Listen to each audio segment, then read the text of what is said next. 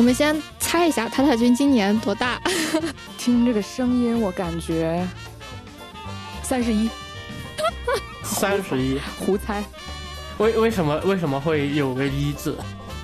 嗯，就是想猜一个，就是那种听起来不像是一个 瞎蒙的出来的数字啊啊啊！像那么回事儿。对，实际呢？实际塔塔君多大呢？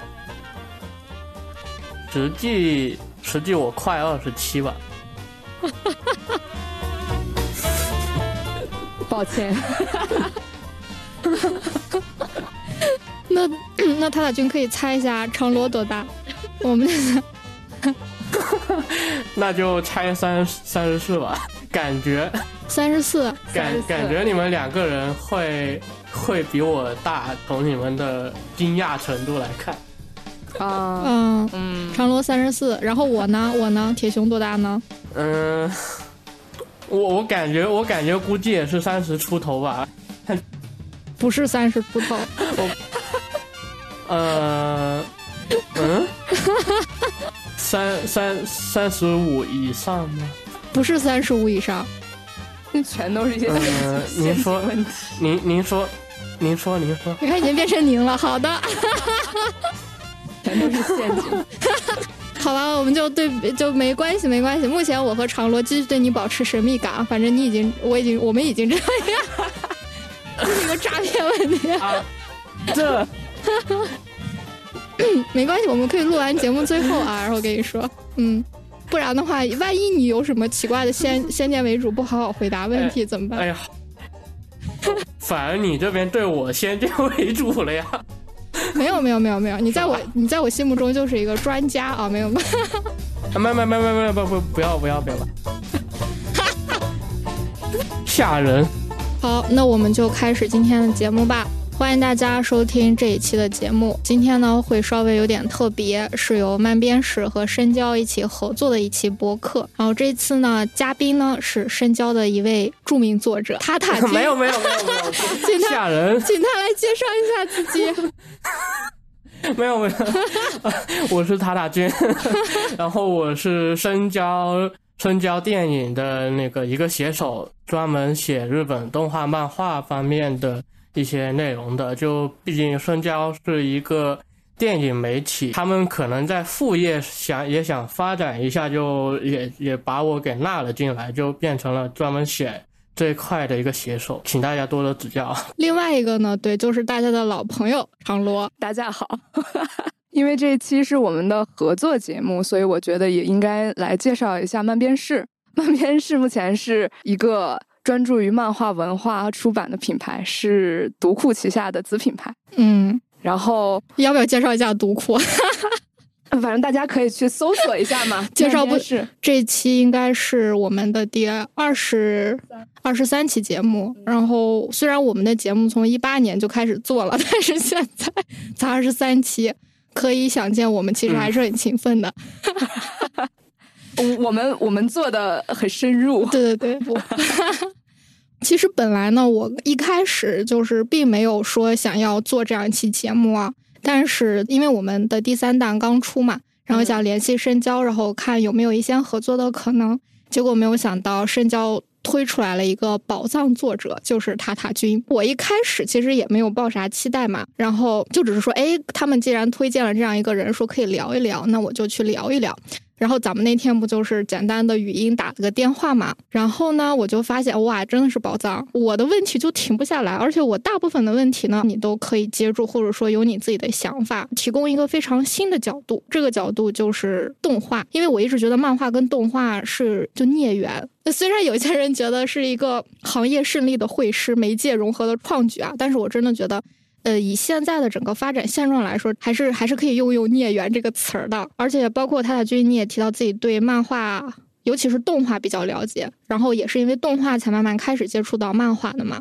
所以，我就想问问你，就是你最开始是如何开始去关注动画，然后以及就是从动画如何慢慢开始去关注到漫画的？呃，动画的话，我可以说我从小就应该被动画包围了嘛。毕竟，首先。广东观众可能一个优势就是能收到那个 TVB 经常放那个日本动画以及一些海外动画，可能就因为这个，我小时候就很早就开始接触动画了，呃，所以也觉得动画应该是一个理所当然的事情。你小时候是哪年？嗯，你可以当做是千禧年吧。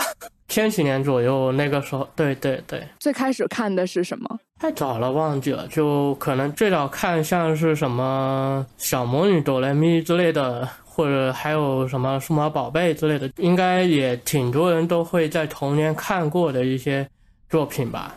然后我个人的话，在初中毕业的时候，真正意识到就是动画，把动画当做自己一个纵向挖掘的一个爱好吧。就我我发现这个爱好适合我，然后就开始去作为一个爱好。至于什么时候接触漫画的话，我承认一开始对漫画的，我对漫画的接触其实没那么纯，因为我以前从小的时候也是把漫画作为动画的一个附属品，就是经常会有那种漫改动画，然后我会为了看那些漫改动画没有改编的那些剧情去看那些漫画，当然也有一些例外的情况，当然，呃，很久一段时间我对漫画的了解就是。局限在这么一个情况，然后什么时候意识到漫画其实应该是一种独立的艺术，一种独立的表达方式？嗯，这个也很难说，只能说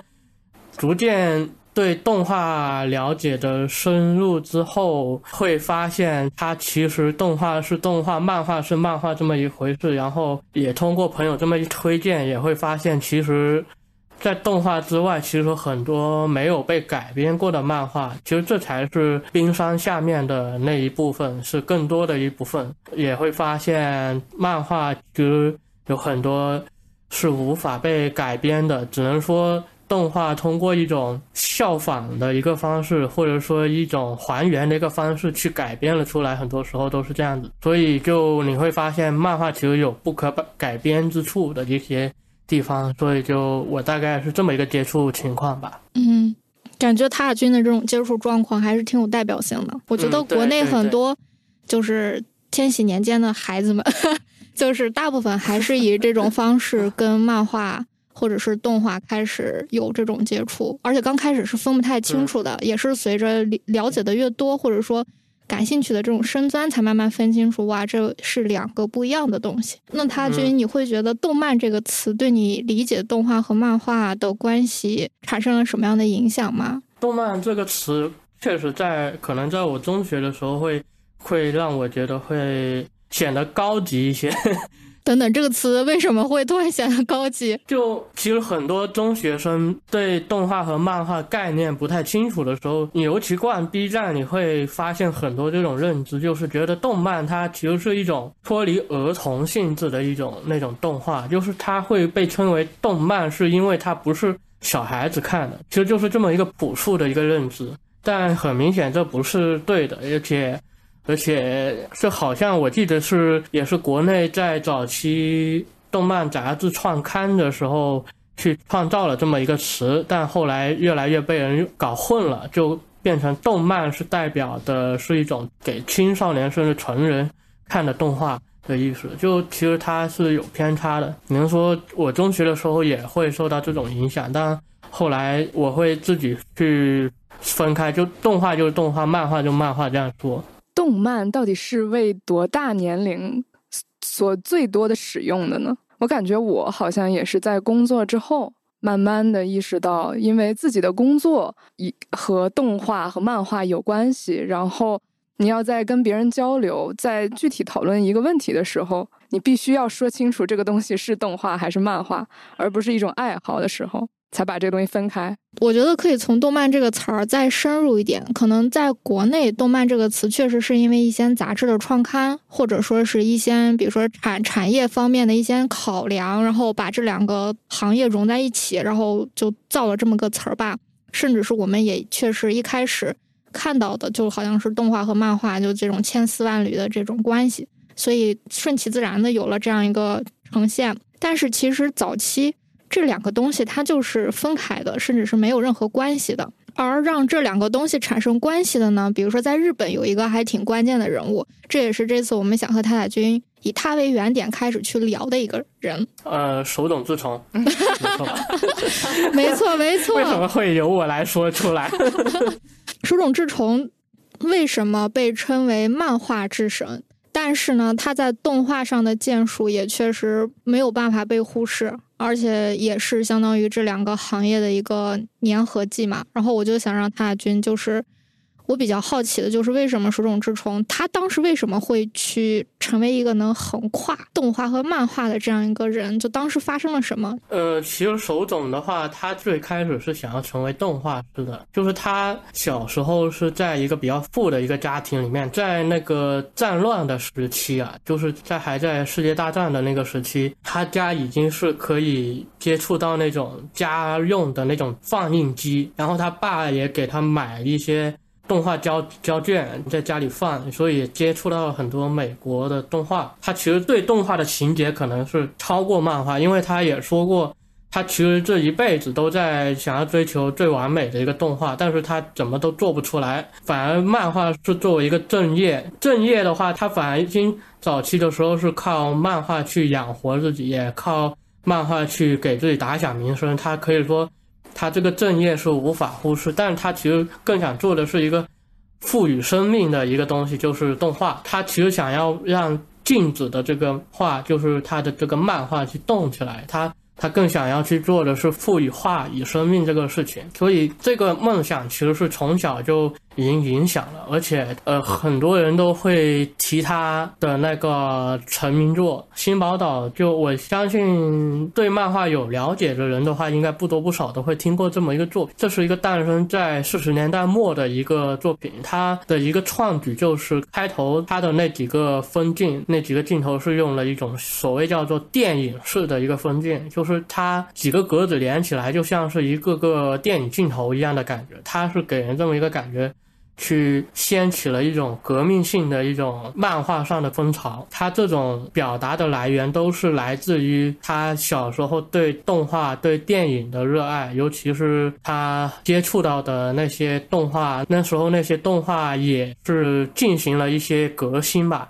就以前的动画，一开始的动画是作为一种舞台用的一种东西，就是舞台上的滑稽剧，呃，一种舞台表演艺术。比如像是一个演员在舞台上面和他做的一个动画进行互动，这样一种现场的一种表演，可能以前二三十年代会比较多这种东西，而所以那时候。以前的很早的一些动画也会受到舞台风格的影响，就是滑滑稽剧。但是手冢童年时候的那个三四十年代的时候呢，那动画开始变化，就出现了名为镜头表达的一个东西。比如像是他在看到的那些美国动画，比如。迪士尼的那些动画，还有日本有一部呃留名历史的一个第一部长篇动画电影，就是《桃太郎海之神兵》这部作品的话，它其实是一个。国策电影就是当时日本是用来给民众去宣传那种国策，就是所谓的一些法西斯思想的一些电影，它是给儿童去传播这么一种国民文化。但是这个电影它其实艺术水平也是非常高的，因为它有非常多的一些很新颖的一些表达方式，比如镜头语言，比如音画同步或者配音。能对上嘴型，就是那个动画人物会有嘴型那个变化，就非常细致。所以当时手冢治虫是受到这部电影的影响。当然，它是一个，它它是一个非常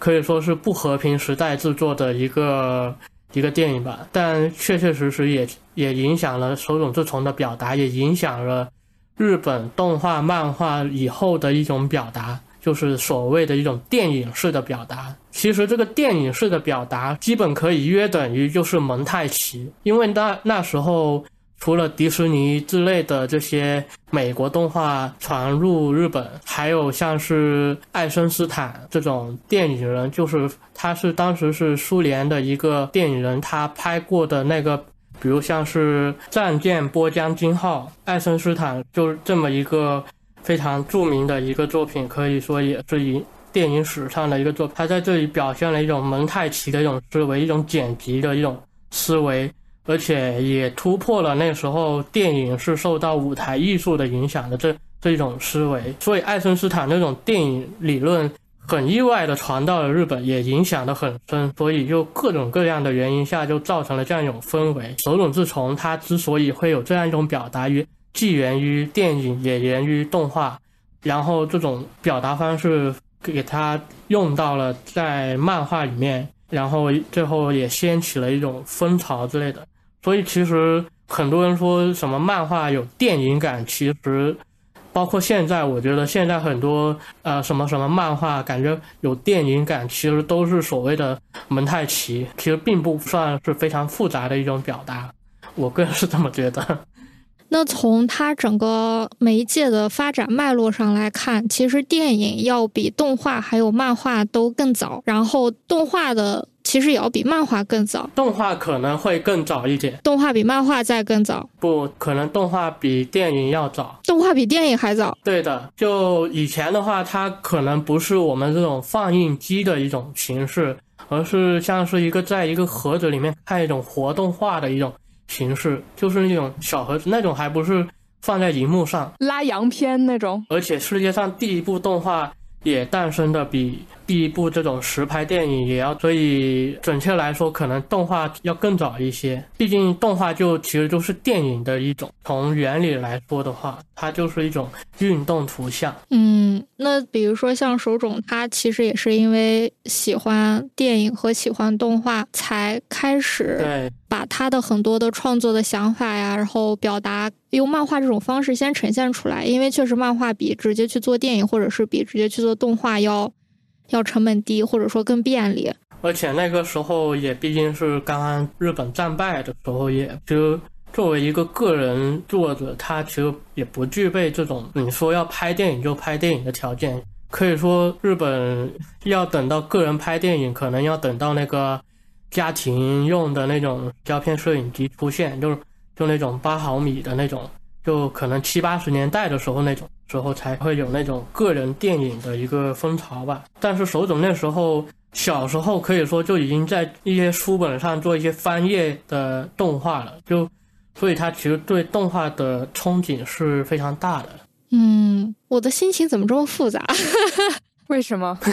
原来我们的漫画之神憧憬的是动画。然后开启现代漫画的原因，只是因为动画没关系。还有我们的动画大师金敏，觉得自己上辈子是个漫画家呢，但他这辈子还是为大家当动画导演认知的。对啊，我心情很复杂，我心情很复杂。但手冢是漫画家，最后手冢虽然是漫画家，但是手冢还是在去搞。哎，说实话，手冢他确实对动画有非常强大的。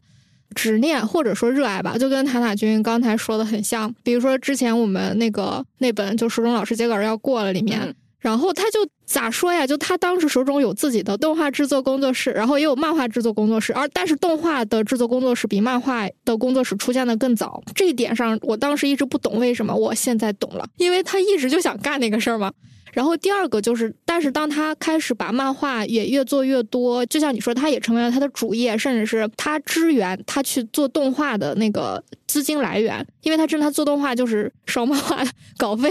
和版税嘛。这在当下实在是无法想象，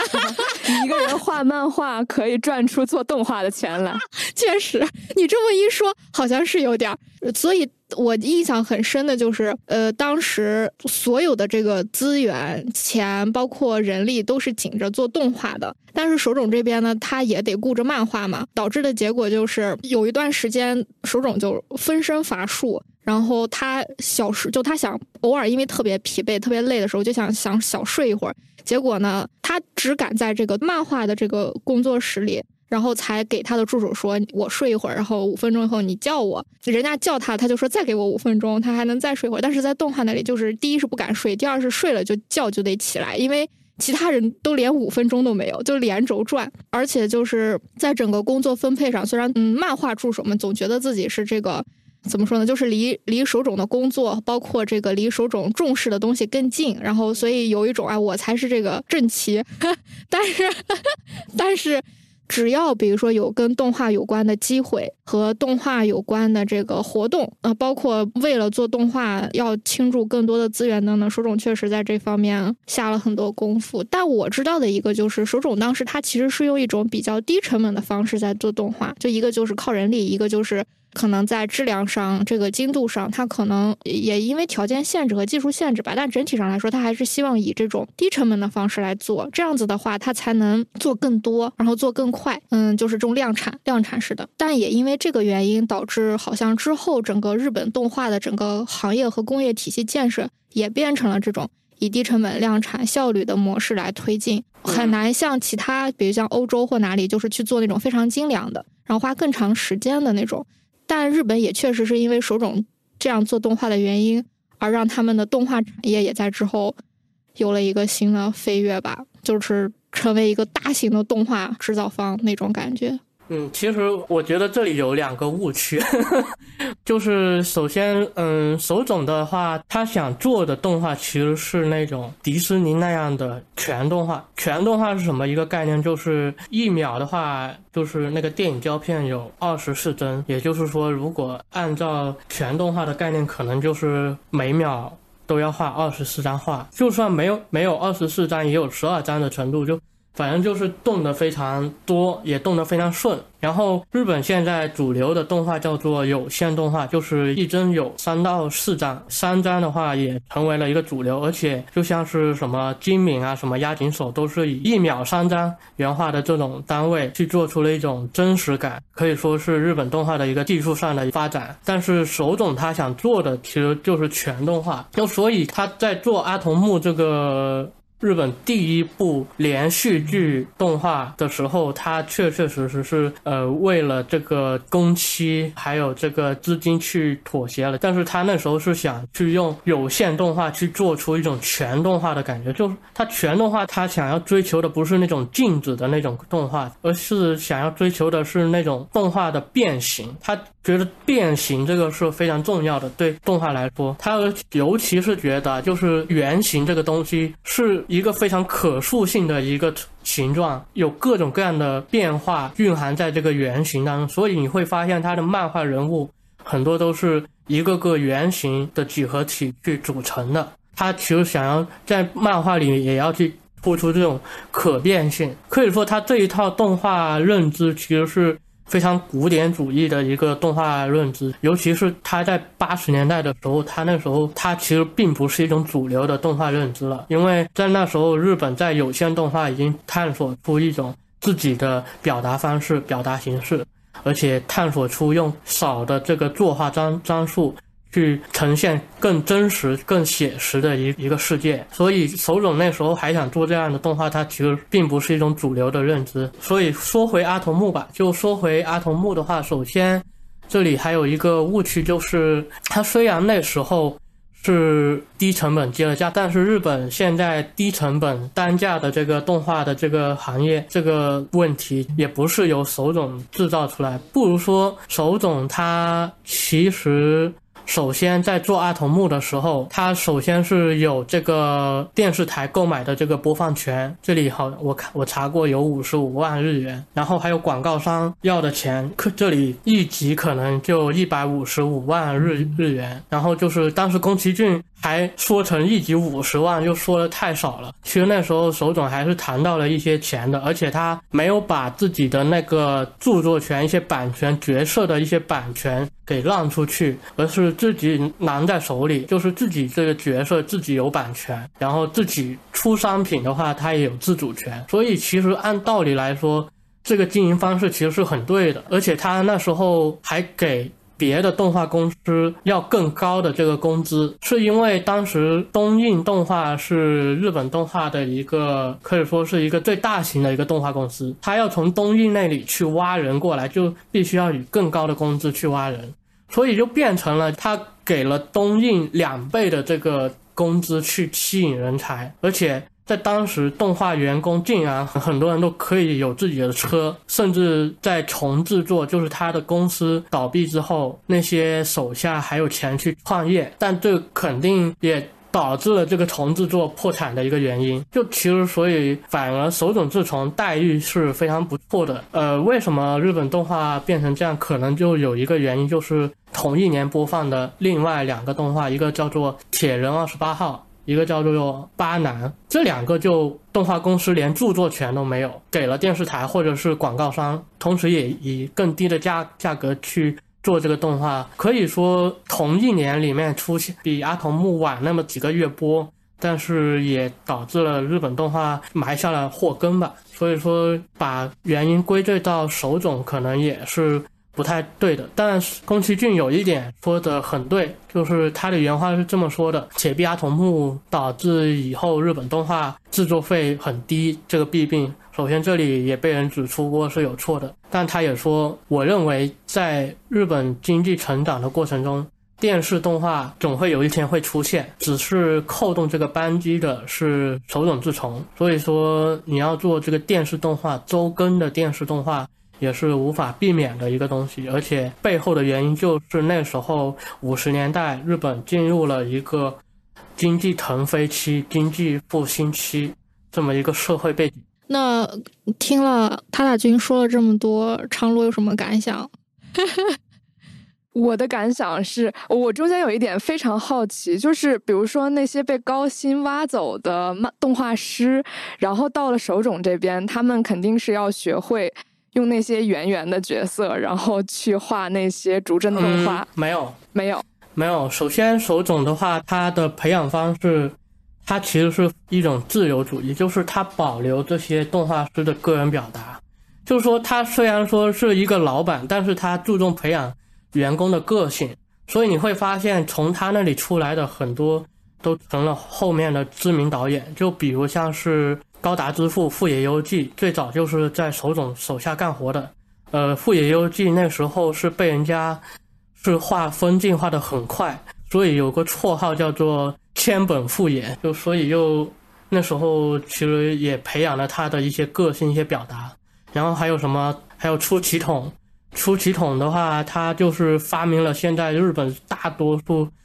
日式的动画的表达方式的一个动画作家，一个。演出家也是从手冢的从制作里面出生的，就可以说，正是因为手冢注注重培养员工的个性。虽然说手冢有一套非常固执的一个动画认知，但是他也依旧让喜欢有线动画表达的这些动画人去画有线动画，就他会去注重这种个人的表达，然后自己手冢治虫怎么去体现自己作为动画作者的风格呢？那那就是在适合的时候。他会去画一些，或者说去进行一些指示，他会烙上一些自己的作品烙印，一些个人印记。就所以说，呃，他反而是一个非常注重培养个性的一个人。某种意义上，他这一点和宫崎骏是完全相反。宫崎骏想要培养新人，但是培养不出，就是因为他太喜欢去主张自己的一个方法论，去架到别人身上，就别人要接受这种方法论，所以就。呃，为什么西普利后续无人？就是因为他宫崎骏这种作者的方式没办法去培养人，呃，但这其实也是无可厚非的。只能说每个动画作者都有自己的一个方法论。手冢治虫选择了一个可以培养更多有个性的一种动画作者的一些人的一种方式吧，可以这么说。原来是这样，这是我第一次听到。用这种方式来对比他们俩对就是自己工作室里后代的这种态度。那个我有一个好奇啊，就是我对于重制作怎么破产这件事儿，我还想塔塔君，你可以稍微能不能再拓展的说一说？除了对吧高薪挖人啊 这种这种原因，肯定支出很高，还有没有其他的原因导致重制作的破产呢？嗯，其实感觉基本上都集中在这个原因，就是 他确确实实。首首先，手冢手冢也并不是他手冢再懂的超人，也是有有很多部分是没法顾及。他是一个好的漫画作者，也可以说是一个不错的动画作者，但是他作为经营者可能就不那么到位。其实很多创作者就没法去经营这个事情，其实还经常见的，就像是刚刚说的富野由纪，他所在的这个日升公司，就是也定下了一条。创作者不得干涉经营。虽然说创立初衷是明面上是为了保护创作者去自由创作，去把心思放到创作之中，但是也埋下了之后创作者会被什么广告商啊、什么商人啊之类的左右的一个命运。所以现在比较成功的例子，应该说是安野秀明。他以前是只做创作这一方面，而且非常沉迷创作的这这一方面。但是在零几年之后，他开始学了经营，去建立了自己的公司，在创作和经营方上平衡，然后也给自己员工有足够多的待遇。就是他想要改变这个动画业界的一些祸根，一些低工资的一些环境。所以说，安野秀明在现在来看也算是。很少见的一种创作者，一种经营者，就其实还是非常少，难得。那比如说像现在，除了你刚刚说的安野秀明以外，那整个日本就现在吧，就正在进行时的整个漫画行业，它还就曾经的那个祸根还留着吗？或者说有没有改善？以及除了安野秀明以外，还能不能就再出现类似的人呢？你觉得会比较难吗？我觉得以后的话应该会越来越多。首先是现在，其实现在的动画业界是从那种大集体式的那种动画公司，很多有才能的人都会去单干，创立自己的工作室，然后也会拉几个制片人一起出走。出走，你像是细田守这样，就是这样把原来公司的那些制片人去拉出来，去建自己工作室。他可能也参与经营那一块，但是他也有这个制片人去去为自己的这个创作去铺路。就其实很多现在已经越来越多这样的形式，就所以说日本现在动画业界。也开始变化，就是其中一个变化就是这一点，就是越来越多有才能的动画创作者出来单干，去创立自己的工作室。那我不知道为什么就忍不住想歪楼，就是就我知道的，比如说每年日本都会生产大量的电视动画嘛，就是这种新番呀什么的，但是其中质量高的并不是很多，甚至是。能感受到这个，比如说作画上的粗糙啊、同质化严重啊，甚至是续作的就拉垮呀等等。那这个现状和你提到的，就是像爱野秀明或者说西田守他们想要做的动画呀之间是一个什么关系呢？首先，安野秀明和西田守他们是电影动画电影的领域，嗯，这个资源就完全是不是一个量级的，嗯。然后电视动画的话，目前来看，确确实实会出现那种。整个业界就那么多的人才，他所有动画公司都想要拉人，就因为这些人很多都不是去作为一个员工去绑定在一个动画公司，他是一个自由身或者半自由身的一个状态。嗯，就每个季度都会出现拉人的一个状况。虽然说产能也每年在增加，就是人人才人数也在增加，但是也还是出现了这种。人不够用，肯定会有那么一些会做的非常糟糕的一些动画，每个季度，但每个季度的话，可能会出现有四十到五十多部新番吧，就肯定会有，也会有一些顶尖优秀的。就其实最终可能还是会变成看这个制片人的人力，这个这个能力和人脉，可能就会变成这样一个东西。很可能，比如像是这部片，本来是。有一个动画公司可能这个季度会产出两部片、三部片，但是为什么每部片这个质量不一样？可能就是这个制片人这个能力、人脉不一样，他拉到了好的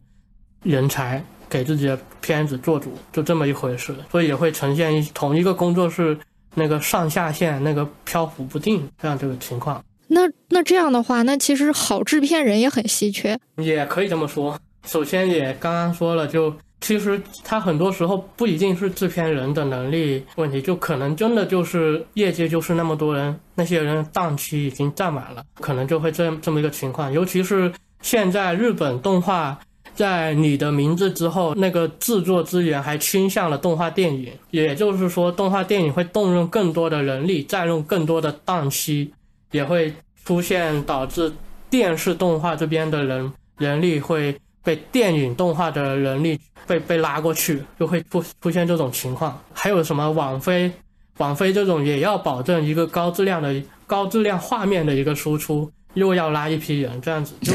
它其实就是 就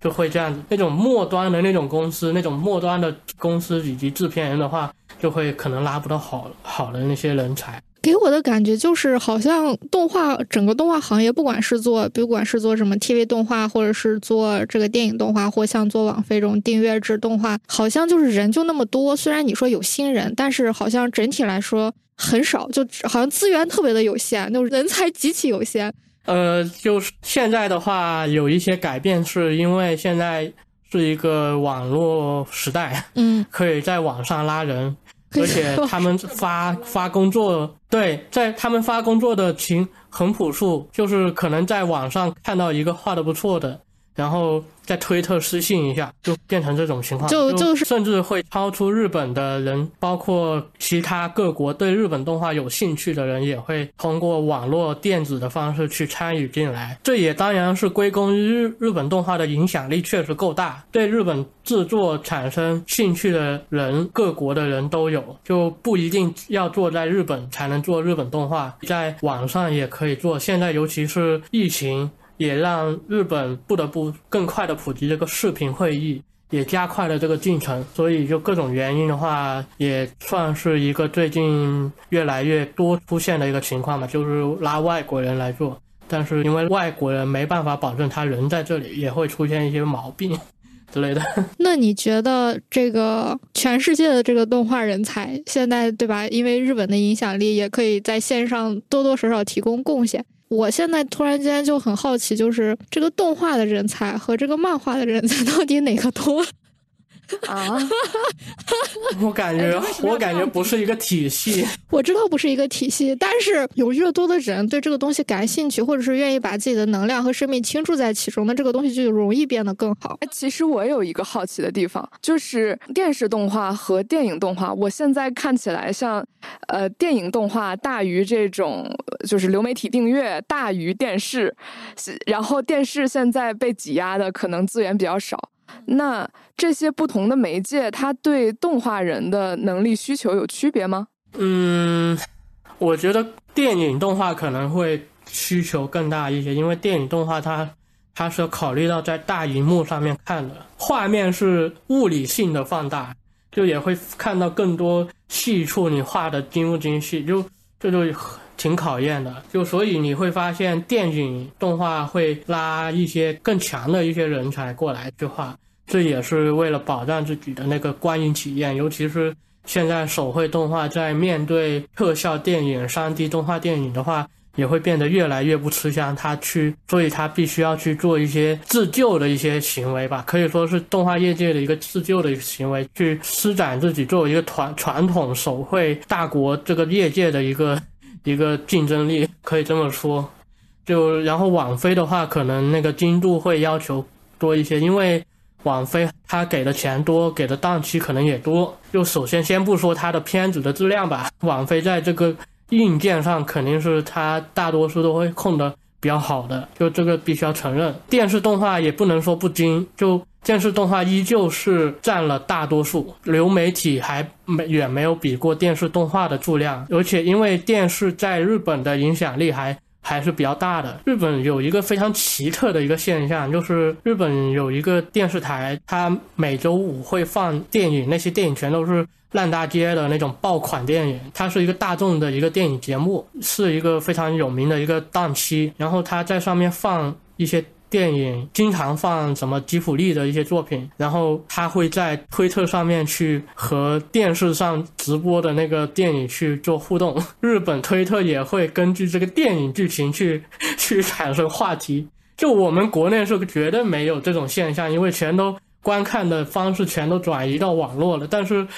日本目前啊，目前还还至少能。在这种直播的瞬间、瞬时的观看方式，在网络上面引起这个热潮，甚至上热搜之类的，经常会有吉普力的一些动画上热搜，就是因为它周五的时候放它的片子，就会变成这样子。所以目前来说，目前啊，电视还有一些影响力，但也逐渐在消退了。嗯，就是确实，虽然随着这个时代的发展，然后人们的这个兴趣、视线、注意力转移到了网上嘛。但是日本他们不管是出版行业还是这个电视行业，甚至是一些电电影制作公司等等，就是看起来比较传统和经典的一项行业，其实现在依旧有很强的影响力和话语权。嗯，确实可能也是因为他们这个基础打得比较牢，行业也比较成熟，然后再加上他们想转型的话，其实只要找到一个很好的切入口，他们有的是耐心和时间慢慢的转移。嗯，我就突然想到，比如说前段时间那个柯南不是出了一百卷了吗？大家知道这个事儿吗？终于出了一百卷了，我从四十四卷开始买。嗯，然后那个小学馆就在他们的官网上，就他们有一个非常漂亮的官方网站。然后官网上还专门做了一个话题，而且那个话题呢是坐在他们的那个叫啥来着？就是这种人员招募，就他们每年会招新嘛，就招这种社会有经验的人，或者是招这种大学毕业生，就这种招应聘这种招新，是坐坐在那个里面的一个员工访谈的栏目。然后呢，这个员工访谈的是什么呢？访谈的就是历代名侦探柯南责编的对谈。嗯，那个里面差不多有六个人吧，但是他是比较厚，再早肯定有更早，但可能没有找到，或者人家已经退休了什么的。你就觉得，就他们就可以干这种事情，你就想这是积累到多厚，对吧？一个是我有一个连载了，已经出了一百卷单行本的这样子的一个事儿，然后同时呢，我还有一个很漂亮的、非常正式的网站，同时我这个网站上的一个小栏目来做这个事情，你就能感觉到那个深厚的 积淀。就摆在那里，而我其实很很想知道，就是其实资源分配的问题，它本质上也是一个经济问题嘛。之所以那么多的这种动画资源或人才转移到电影、动画电影，是不是因为电影的收益要比电视的更高，就比电视动画更高，所以才更那么多吸引人，或者是被倾注那么多的资源？简单来说，确实是这样。呃，因为现在是不再是以前那样，动画是给那个欧塔库，就是御宅族。阿宅们看的一个东西，嗯，现在越来越多所谓的一般大众、年轻人，所谓的现充，都会走进电影院去看这个日本的动画电影。就日本动画电影越来越越受大众关注，而且电影在世界上的传播力可能也远比电视动画要广。然后再加上手绘动画的话，新海诚这样的手绘动画可能制作经费也不高，嗯，可能就几亿，好像三亿到五亿，忘记了，反正就很低。你。会发现青海城它这个票房都百亿，它这个成本完全就，你再加上什么世全世界的发行可能都有余啊。就日本这边的单独的票房的话，就其实确确实实确实挺赚的，尤其是对比。这个真人电影，而且用的经费也会可能会少一些。然后疫情的话，做动画也会更加方便，不用去外景拍摄之类的。只能说日本动画近年的一个特异点。就是你的名字改变了太多。首先，青海诚本来是一个独立动画人，他并不是一个动画科班出身的一个人，就外来人，他却做出了一个这么现象级的一个电影，然后也让全社会去陷入一个基本上全社会受欢迎的一个程度吧。然后票房也特别高，就反正你会这种非常直接的一种商业的一个一个成就，让商人看到一个可立的一个地方吧。包括现在什么。鬼灭之刃、什么咒术回战这些电视动画在全世界影响力也非常高，这也是因为网络发达的一个原因嘛。就反正各种各样的原因导致你的名字作为一个节点，大家都商人、观众，所有人都在关注日本动画的这么一个东西。然后政府也会把日本动画作为一个酷着 pan 的一个战略去做一种文化输出，各种各样的情况都叠加了这么一个时机，然后所以就会出现了这么一个情况。不仅商业运作方式变了，就连动画的一些表达方式、表达形式、主题都变了，所以说是一个特异点吧。那是怎么变的？就比如说，在你的名字之前和你的名字之后，一些你觉得比较有代表性的变化是什么呢？代表性的变化，你的名字之前可能是更多大家对日本动画电影的认知是宫崎骏，就很简单粗暴，它是一种自然主义的。现实主义、写实主义吧，嗯，就不不能说是现实主义、自然主义吧。然后你的名字它其实是并不是那么自然主义，就有一个非常关键的一个点，就是就是它并不会去描写一个世界的一个一个真真正的内部的一个发展，一种自然的一种自然主义式的一个逻辑。你会发现你的名字之后越来越多这种更倾向于这种。讨论内心自我的一个一个感觉，就他虽然说有关注到一些现实世界的描写，但他并不是那么清晰，也并不也并不是像宫崎骏那样子一种自然主义的一个表达，就你会发现这种很微妙的一个变化吧。如果直接一点，就是青春恋爱奇幻类的这种 这种动画电影变多了。那路后头，嗯，让我把这三个关键词写下来：青春恋爱奇幻。想到了，还想到了什么？让我想到就是因为东映出来的这个就制作人叫川村元气嘛，然后他不仅这我真的跑呃东宝东宝，就是因为他不仅把把那个新海诚叫过来，他还把我的心头好 Red Wimps 叫过来。因为我也之前都在关注他们作为独立动画和这种音乐人他们之前的创作，然后我第一次走进电影院去看你的名字的时候，我的感觉就是哇，这是新海诚吗？哇，这是 Red Wimps，就是 有一种你们什么时候变得这么商业化了的那种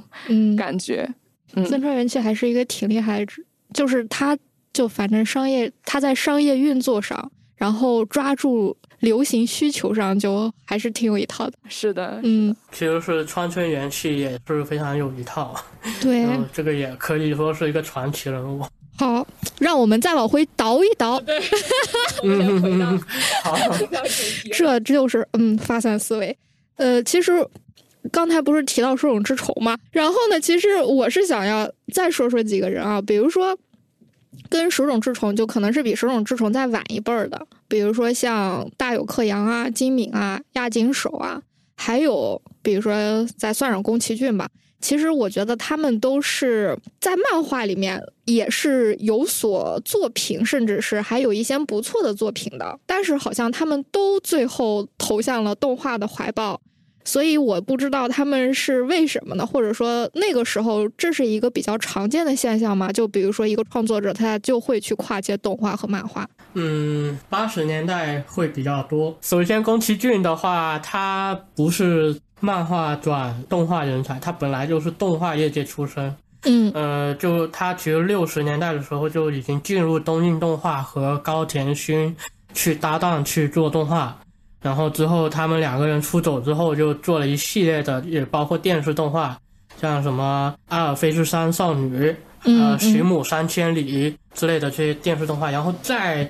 才去做电影动画，就什么之后我们现在听说的这些。但是他在想要拍《风之谷》之前，他那时候是没有积累，虽然说有一定的人气，但还是小圈子。嗯，至少资本看不看不起他。嗯，然后那时候他遇到的伯乐就是现在一直在当他的制片人的铃木敏夫。铃木敏夫是一个叫做《Animage》的一个动漫杂志的一个编辑。那时候他说服了宫崎骏，先连载这个《风之谷》的漫画，有一定人气了，再去做动画，就等于说他用这个漫画去吸引投资方，就其实有点像是创投吧，算。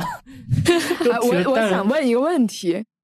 我想问一个问题：这个所谓的动漫杂志是真的是动画和漫画都有的一个杂志，是这样吗？啊，准确来说应该是动画杂志。哦哦，动画情报类杂志就对。而且我觉得这个 Animage 它比较神的一点就是，它上面就像刚才泰塔君说，他会做一些企划，就是我把本来一些我想要改，我本来就是一些动画项目，但是我先把它画成漫画。然后先用漫画的方式呈现，然后吸引读者、吸引投资方，这才是真正的动漫杂志啊！啊，这确实是动漫杂志。对，其实它其实是很综合的，就是以前的那种这种动画为主的这种呃动画杂志，它其实有连载漫画的一些地方，就像是比如现在的这个 New Type，也会有中间有几页黑白的连载这个漫画，就比如像是《五星物语》，现在都没完结。就是连载在这个 New Type 这个动动画杂志上的，嗯，然后 Animage 的话，那时候也是这么干的。可以说 Animage 也开创了这样一种一种形式，就动漫动画情报的一个一个形式。包括那个听到涛声的那个原作小说，也原本是连载在 Animage 上的。反正它其实也算是挺综合的，明白。所以那时候先。连载了大概好像一年多吧，然后那时候就呃铃木敏夫去拉投资，还把这个人气给说大了，说大了一个零的数字，就把那个发行量说大了一个零的数字，然后而且说的很断断续续，让让让这个资本。让这个甲方以为是听不清、听错了，但但其实你听错不关我事，我我可能说的有点断断续续、支支吾吾，但听错是你的问题，就所以最后就拉到了这个德间书店去做这个风之谷嘛，就反正铃木敏夫这个人最狠这点就是他其实是挺狠的一个人，就他首先是有策略，然后也会去。口才话术，反正他确确实实有作为这个制片人的这个该有的能力，不然也不会让宫崎骏去自由创作这么多年。他其实是非常强的一个人，也是可以说是完全是非常难得的。就反正宫崎骏是这么一个情况吧。然后大有克洋的话，嗯，大有克洋他原本是在漫画这边已经有一定建树了，尤其是大有克洋，他那时候的风格。就也是掀起了浪潮，嗯，可以说日本漫画历史可以说有两句话：日本漫画分为手冢之前和手冢之后，但也有一种说说法叫做日本漫画分为大有克洋之前和之后，嗯，所以说也可以证明了大有克洋的这个风格上的影响，因为七十年代的时候掀起了一种叫做巨化的一个。漫画的一个风潮，当时那种巨画画家并不想要归为漫画，而且是主要是对抗手冢治虫这种符号式人物的这种，就是所刚刚说的圆形几何体组成的这种人物的这种划分，一种写实的划分。但是它这种划分是为了重现一种所谓的一种写实的一种实拍的电影感、电视剧感，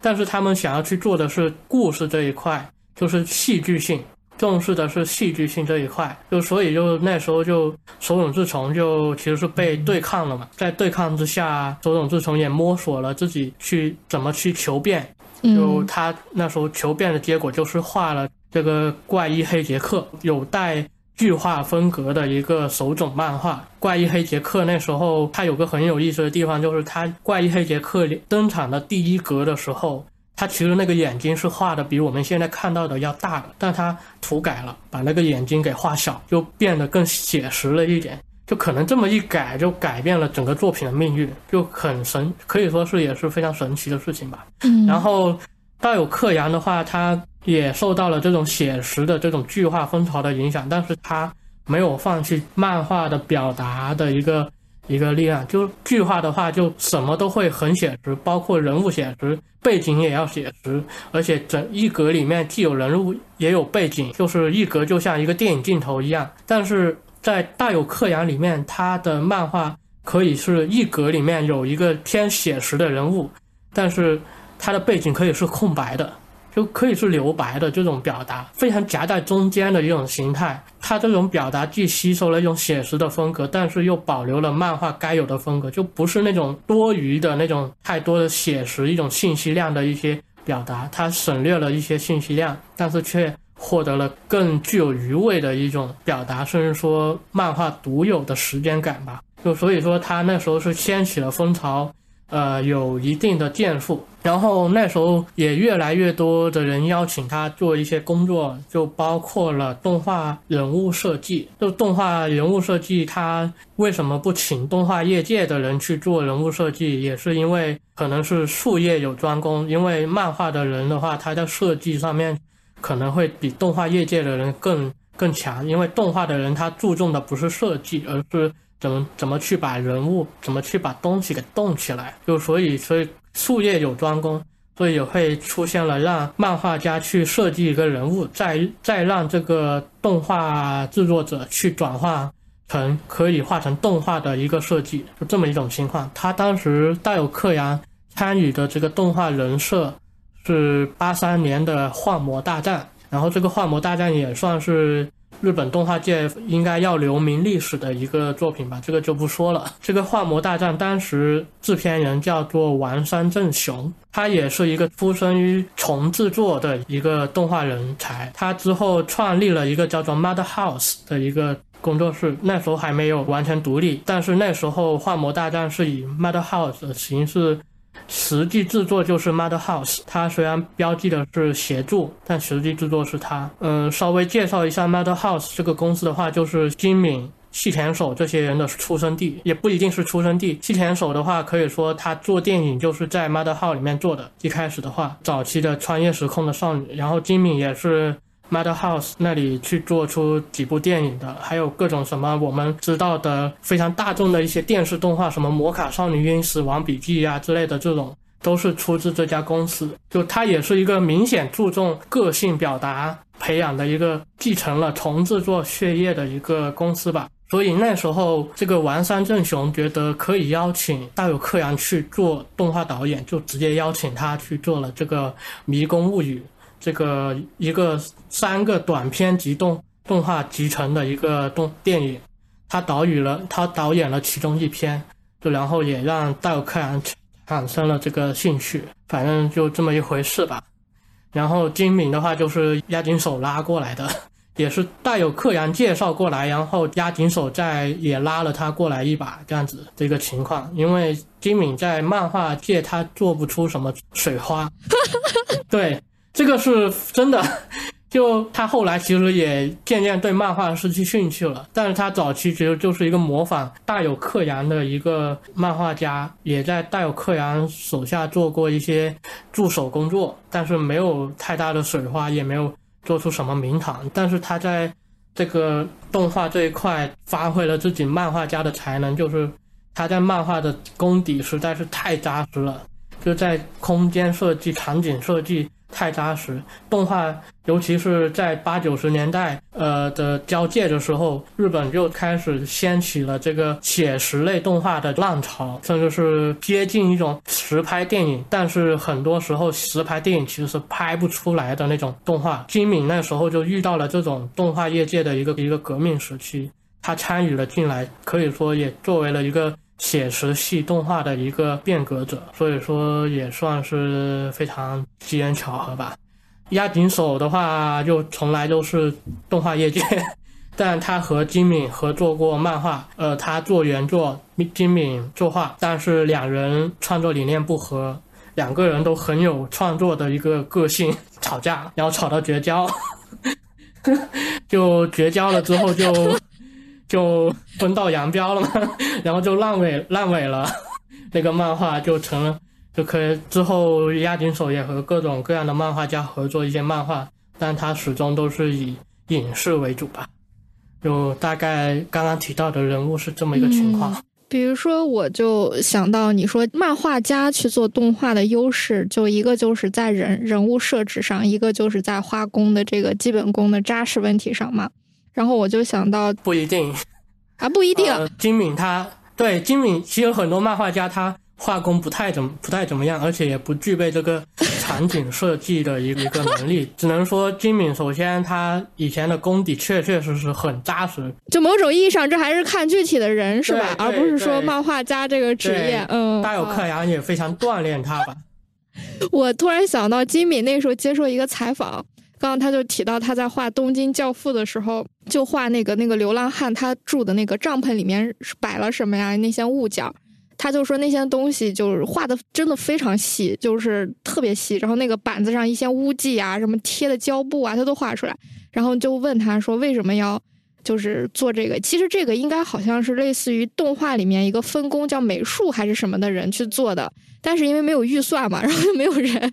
金敏就自己画。而且画的很细，画的很好，就很好看，真的很漂亮。然后我还想到那个，就是前段时间的那个动画《平家物语》，然后里面的那个人物角色就是高野文子设计的，就确实是各有所长。那他，当然也确实是看具体的这个人是谁。嗯，其实很多动画导演他其实也不太会画画，就甚至说画画功底也没那么高。他金敏在动画业界只能说是一个非常特殊的一个个例，呃，基本上没有人可以学到那种方法论。他就像是刚刚说的场景设计，可能更多会交给原画师一些非常有功底的原画师去做这个场景设计，就是所谓的 layout。但是金敏他。却把这个活给干了。他可能是作为漫画家的一个出身的人，他喜欢把所有的一些工作都控制在自己手上，就他可能不那么信任得过其他人。第二个就是他直接在分镜上面直接把这个场景设计给画了出来，就是别人要用一张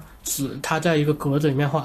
但是他可能画的很细致，然后这个分镜一放大就可以直接用来做场景设计的一个参考，就这么一一个特殊的一个情况。就所以说，金敏他其实是一个控制欲非常高的一个人吧，所以也会出现他那个电影的那种精细，包括对时间控制的一个精细，一种精准，也是他高度的一个控制力。我那个时候就买了金敏和宫崎骏的那个他们的分镜集，就是他们当年宫崎骏我买的是《哈尔的移动城堡》，然后金敏买的是《千年女优》。看完之后就觉得好看，就是。好看，我的词汇好匮乏，但但是真的就是画的非常的细腻，就是就想到像美国他们的那个动画和漫画，其实最早是从故事版的这样一条线串起来的嘛。其实你我看宫崎骏和金敏的那个分镜之后，你真的就觉得那个稍微再精细化一些，它真的就是可以直接当漫画了，就是到达了那个程度。当然了，不过它讲述的方式还是不太一样，但真的画的很好，真的就是。我我理解，就是因为刚才塔塔君经常会说到金敏真的是一个个例，但是我会觉得可能真的最后被大家记住的每个人都有自己特别强的风格，然后也有的那些就是 他最在画 layout 的时候，就是完全只有他一个人自己能懂，然后他然后这样的人还有他最后就只能自己去上手去做原画。也有这种故事，就感觉就我能听到很多这种每个人就是很独特的故事。顺便补充一个，就是宫崎骏在七十年代给高田勋导演的那种那些电视动画，他也是做这个场场景设计的一个工作，可以说他也有这个底子，可以说他也发明了一套自己的方法论。我就突然很想说到宫崎骏的漫画，就是他其实也就两部作品嘛，然后其中比较有代表作就是《风之谷》。嗯，咋说呀？本来其实改成动画，不是当时他在那个 Animage 上连载嘛？本来改成动画以后，这个项目其实基本上就是达到使命了。但是宫崎骏因为很喜欢这部作品，所以他还是画完了，总共七卷。但动画其实好像只有前两卷，就那整个故事他其实并没有完全的完完成。然后那个漫画我有看，真的非常的，真的就你看，你看那个漫画就觉得哇，这是什么大神？这是什么大神？画的真的非常细腻，而且他当时给铃木敏夫就是三张画吧，就是有一个就是画的非常的稍微的粗糙一点，有一个是稍微精细一点，有一个是非常精细。就跟他说，我画这张可能需要多久，然后画最精细那张可能需要更久，然后你选一种，然后我们就用这种标准来去画。然后铃木敏夫选了最精细的，然后宫崎骏就开始了精细之路。但真的画的真的超级好看，就是不管是人物设定、场景驾驭，然后分镜的流畅感，啊，我不想说话了。那反正就是我每次在提到他们的时候，我就在仰望啊仰望，然后 然后我就很想知道，比如说我们刚才提到。这些就是虽然做漫画吧，但本质上还是在这个动画领域的这些人们，他们所在的那个动画时代，就比如说像那个时候是一个怎样的状态？为什么他们都去做动画？或者说除了他们以外，还有其他去做动画的人吗？就是整整体当时动画是一个怎么样的生态和市场呢？嗯，那时候的话，那时候首先是一个八十年代，首先是嗯表现形式。的一个各种各样的一个尝试，就像是八十年代末刚刚说的那种写实系的一种表达方式，也是那个时候出来嘛。然后除了除此之外，还有什么呃金钱系 这种所谓这个金钱系，就是一个叫金钱一公的一个动画师，呃他。一种非常明显的一种动画风格，就是明非常明显的有限动画才能做出来的这种风格，但是它却用少的作画张数去做出一种冲击力，像是这样一种表达形式吧。除此之外，还有那时候题材也在拓展，比如像是七九年的高达，就是所谓拉开了真实系机器人动画的一个一个作品嘛，然后之后就越来越多这类的一个机器人动画。然后还有什么题材啊？就除了电视动画、电影动画，还有是 OVA 也在这时候出现。OVA 就是录像带动画嘛，那时候录像带就是以那种出售、出售租赁为主的一个形式嘛。那这种的话，比电视动画制作规格可以更高，制作档期也会更宽裕，资金可能也会更多，就尺度顺也会更大。嗯，所以就就出现了，也会出现了一种各种各样的题材，各种甚至一些没办法在在电视甚至是电影上面电影荧幕播的一些题材，都在那时候发。是不是那个喂麻的布屋好像就是一个 OVA？原本是一个 OVA，但是后来改成了电影。嗯，然后再加上那时候经济泡沫也在一个顶尖的一个时候，大家都有钱，动画业界有钱，也允许更多的尝试，允许更多的人去进入动画业界。最有代表性的就是安野秀明这种学动画学生、学电影的这些这些学影像的这些学生，通过同人作品、同人动画去进入了这个动画业界。就甚至他们创立的这个动画公司 Gainax，与其说是一个公司，不如说更像是一个同人社团，非常不正规的一一种经营方式吧。反正就那时候允许了他们各种乱来，也激发了日本动画就各方面全方位的一个拓展，受众群体也在变多，反正各种各样的情况吧。我在想一个事情，就是你刚才说到阿野秀明的时候，我就想到，不是很早以前，呃，有一个日剧叫《青之火焰》嘛，然后就是以他们为原型来拍的一个剧。我当时看的时候，真的就觉得这么胡来的人也可以。画漫画也可以做动画，感觉整体氛围是非常轻松，或者说比较自由，然后给予了非常多的可能性和尝试，然后大家对这件事情也充满了想象和激情吧。那比如说，在这种情况下，是因为做这件事情是赚钱，还是说做这件事情真的就只是大家因为热爱，或者觉得它就是一个好东西才去投入呢？当时是一个什么样的状况导致有那么多的人，或者说那么自由的风气去做这个事情？嗯，我觉得首先，日本电影在七八十年代的时候已经是示威的一个状态，它远不能跟五六十年代的黄金时期比。每年产出的这个电影数量就完全就不能比。然后那时候的话，动画也进入了一个探索期，就是它已经出现了一些小时候被动画影响，长大后想要投身动画业界的一些人。这种人不只是安野秀明，可以说。成为了一种现象吧，喜欢动画的人去投入到了创作之中，这么一种现象。再加上那个时候录像带行业发展更多的一一种再起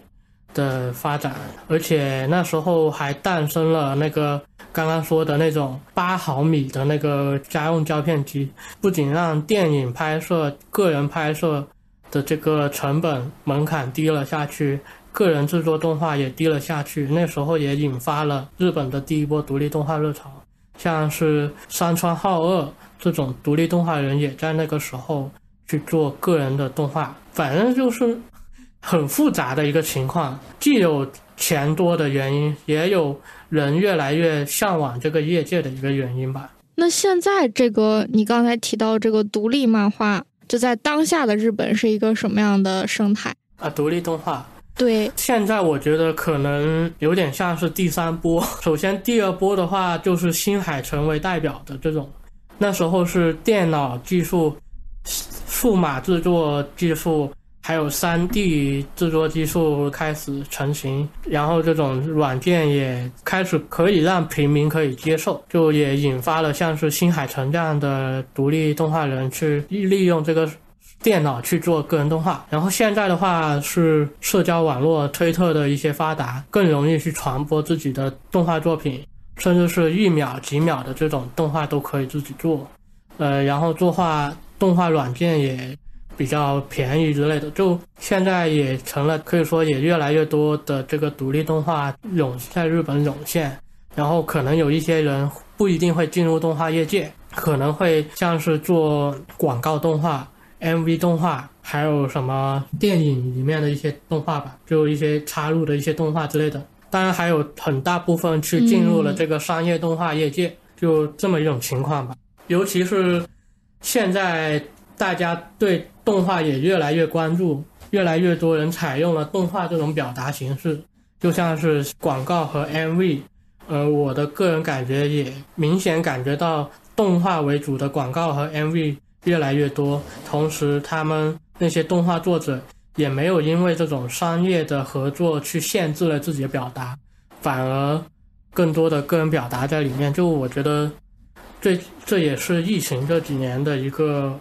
日本动画的一个变化吧。我觉得就是他刚才说这个第二波、第三波的时候，我会觉得他其实跟漫画在国内的这种，至少我感知到的这种呃变化，其实是很相似的。像中国刚开始大家可以用 Flash 做动画的时候。当时就有那个大鱼海棠嘛，就是我知道的也不多，但是感觉到现在，然后我们现在有社交媒体了，我们也在能在社交媒体上看到一些。就是动画院校的呀，或者说身在国外的一些动画师，会把自己几秒钟的那种动画发表在社交媒体上。甚至我会看到一些漫画家，就是通过比如说把自己非常满意的一个镜头，自己学着用动画表达出来，然后发在社交媒体上去吸引更多的人去看他的漫画。所以我觉得社交媒体也好，或者视频时代也好。它动画这个东西，这个载体本身，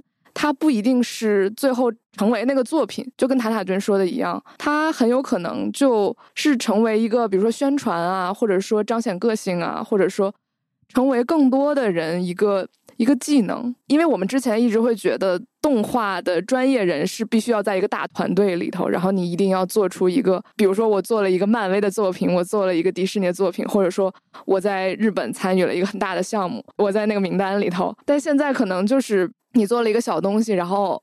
呃。吸引到了大家关注，然后你的这一项动画的技能，或者说你的个人表达，就是能在商业市场上获得价值的。我应该是在微博上有关注一个日本的博主，叫高田雄，是不是？是一个做 GIF 动画的。当然，这个可能跟我们刚才讨论的动画都不一样，但是它就是通过一种超越语言的，它里面没有。语言这个概念，可能就是一些叽叽喳喳的小声音，然后让人觉得哦，哦，在他在说这个事情，然后应对一些节气啊，应对一些呃个人的感受啊，他做一些。短小的动画，其实它也没有什么特别的意义，就是让人觉得很有趣。然后它就有能力在各不同国家的社交媒体上产生共鸣，因为它超越了语言，它就是一些设计、色彩、表演这些东西。然后，呃，后来我发现它不仅在微博上有 B 站上有账号，然后它也会可以开始卖它的周边，或者卖它的表情包，或者有可能会在国外有 Line Sticker 这。种变现的方式，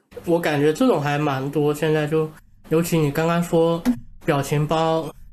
呃，表情包越来越成为了这个动画或者漫画创作者的一个收入的一个变现的一个来源。就他们的个人作品成了 IP 化，或者说他们专门去创作一个表情一套表情包，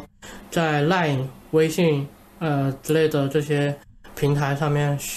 销售。就也会成为自己的一些收入，就感觉也算是一种创作。嗯，我感觉这确实是就是社交网络或者是这种视频的阅读给我们带来的，完全是一种新的对新的情况吧。不过我觉得我们还是 说回之前的那个，我们先传统的，我们先回到八，再回到八十年代。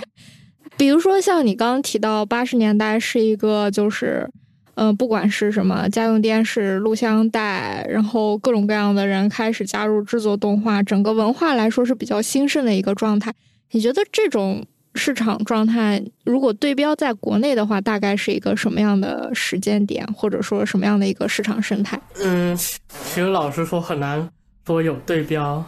呃，如果真要说对标，以这个作品的多样化对标的话，我觉得最能对标的只有只有现在。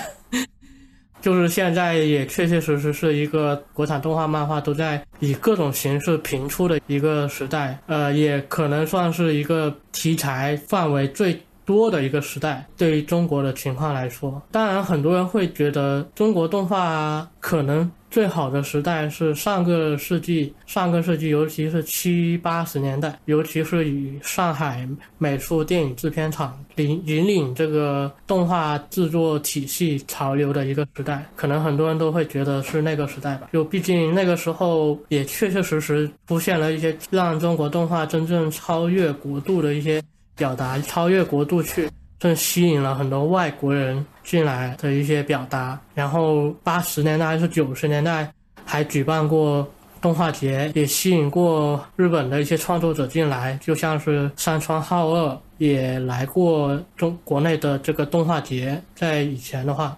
就所以那时候可能可能很多人认知下是那个时候会中国动画才是一个繁荣，但是我们是没办法回到那个时候。的一个创作体系，因为那时候的繁荣很大依赖于那时候还是一个计划经济的一个体系，尤其是上美的这个黄金时代，就是在改革开放之前的这么一个时代。八十年代的时候，都可以说他们已经走向了一个衰退的一个一个路了。就所以说，就是因为他那时候，首先他上面是一个计划经济单位，那时候，然后还担任了一个文化宣传的一个身份，所以就也会受到这个政府的一些支持。尤其是那时候还学习了这个苏联动画的一些师徒制度，以老带新的这种制度。当然，日本这种也也有，就日本的单个公司可能会，呃，老老的动画人会带新的动画人这么一种情况。也也有，但是在那个中国计划经济的一个年代，这种师徒制度反而保障了这些动画人免除了像是文革啊、大跃进的一些政治运动的一些影响吧。就所以那时候也反而这种体系下保障了一个可以说像是乌托邦的一个一个制作的一个环境。但市场经济之后，上美就。不再是一个一个计划经济单位，不再是政府国家支持，然后就变成要去做市场上面呃大家受欢迎的一些动画，去自给自足。就他必须去研究市场喜欢什么，甚至想要去和国际接轨。就像是去年就之前上映的那个重映过的那个《天书奇谭》，就是一个本来是和美国合作的一个动画项目。上美，然后也融入了很多一些可能外国人会喜欢的一些元素，就不那么纯粹的一种非常中国式的一个民族风的一个动画，它融入了一些流行的一些表达方式。这当然，它最后的一个艺术水平也非常高，但是也反映了在计划经济体系下，上美也去做出了一个转变。然后到了宝莲灯的时候，宝莲灯其实最大的诟病就是它完全倾向了像是迪士尼那种自然主义的一个写实的一个风格，它失去了很多一些东西，它完全变成了一种像是偏写实的那种迪士尼动画的一个表达方式。所以说，宝莲灯你可以说是上美的一个绝唱，但它并肯定不是最好的一个绝唱，就这么一回事吧。宫崎骏、高田勋八十年代的时候就改革开放。的时候也来过中国，嗯，那时候他其实是也是非常震撼于这种像是哪吒闹海啊这种民族的这些动画，因为那时候日本的动画已经是走向了一个。非常商业的一个路线，去为观众大众服务，呃，甚至是为完成这个赞助商的一个一个任务。但是宫崎骏羡慕的是计划经济市场下的那个制作体系，就是苏联动画，还有没有改革开放时候的那个中国动画那种乌托邦的那种形式。因为那时候是一个集思广益去创造一种艺术表达形式的一个一个时代，也没有像是计划经济那样子按照工作件数。计件去计工资这样一种情况，当时日本动画是已经早就已经计件做工资了，所以那时候宫崎骏很失望的一个原因是上美想要去学习日本的先进技术，学习他们的按件去计这个工资的一个体系，就其实那时候。宫崎骏是非常失望的，就所以也成了一次非常失望的中国之旅吧。但其实也就是非常没有办法的一个事情。是的，我就感到现在正在进行时，我不是很确定啊。但起码两三年前，宫崎骏还是拒绝向国内授权他的任何作品，就他的版权都在他都在德间书店，然后有一些是在吉卜力，但是他就。不不会向中国授权，比如说我就一直死盯着《风之谷》，但是就是不行。但是他是因为就是当时看到，呃，比如说《天书奇谭》的想要学习美，想要呃吸收美国，或者说他寄件方式学习日本，还是说中国对版权的这种就是控制疏松。而导致他不愿意向中国授权呢？我觉得他就是一个整体的坏印象吧，差印象，就觉得，嗯，我记得是盗版为主，就是因为宫崎骏是吃过一次鳖。首先，《风之谷》的时候他吃过一次亏，就是他把作品卖向欧美的时候，那家引进公司把它大幅度删改，甚至把片名改了，改成很很爽片的那种形式，让宫崎骏很怒，就也造成了他。不再去轻易去授权的一种倾向，再加上中国那时候盗版是太多，很久很久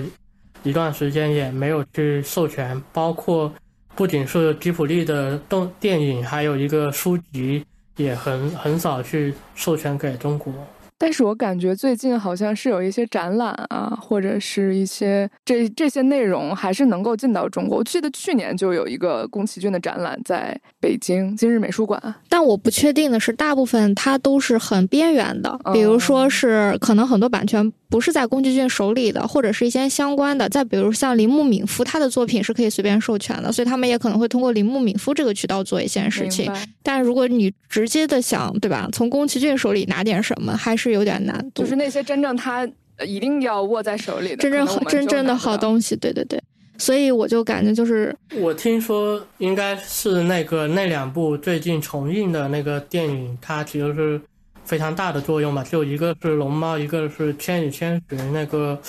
票房是惊到让宫崎骏还有那个铃木敏夫惊讶，然后所以就也让最后后面一一系列授权都。变得顺利了一些，嗯，就我我是听说了这么一件事，嗯嗯，那我们继续盯着《风之谷》的漫画，我们再争取一下，嗯，我觉得即便是这样，就即便未来《风之谷》没有，就是说没有授权给我们，但是如果它能很好的在国内出版，我觉得也是一件挺好的事情，嗯，因为真的是一部好作品，嗯，我还有一个问题，就是比如说你看像《手冢治虫》，刚才长罗也说嘛，是一个可以靠着对吧做漫画来。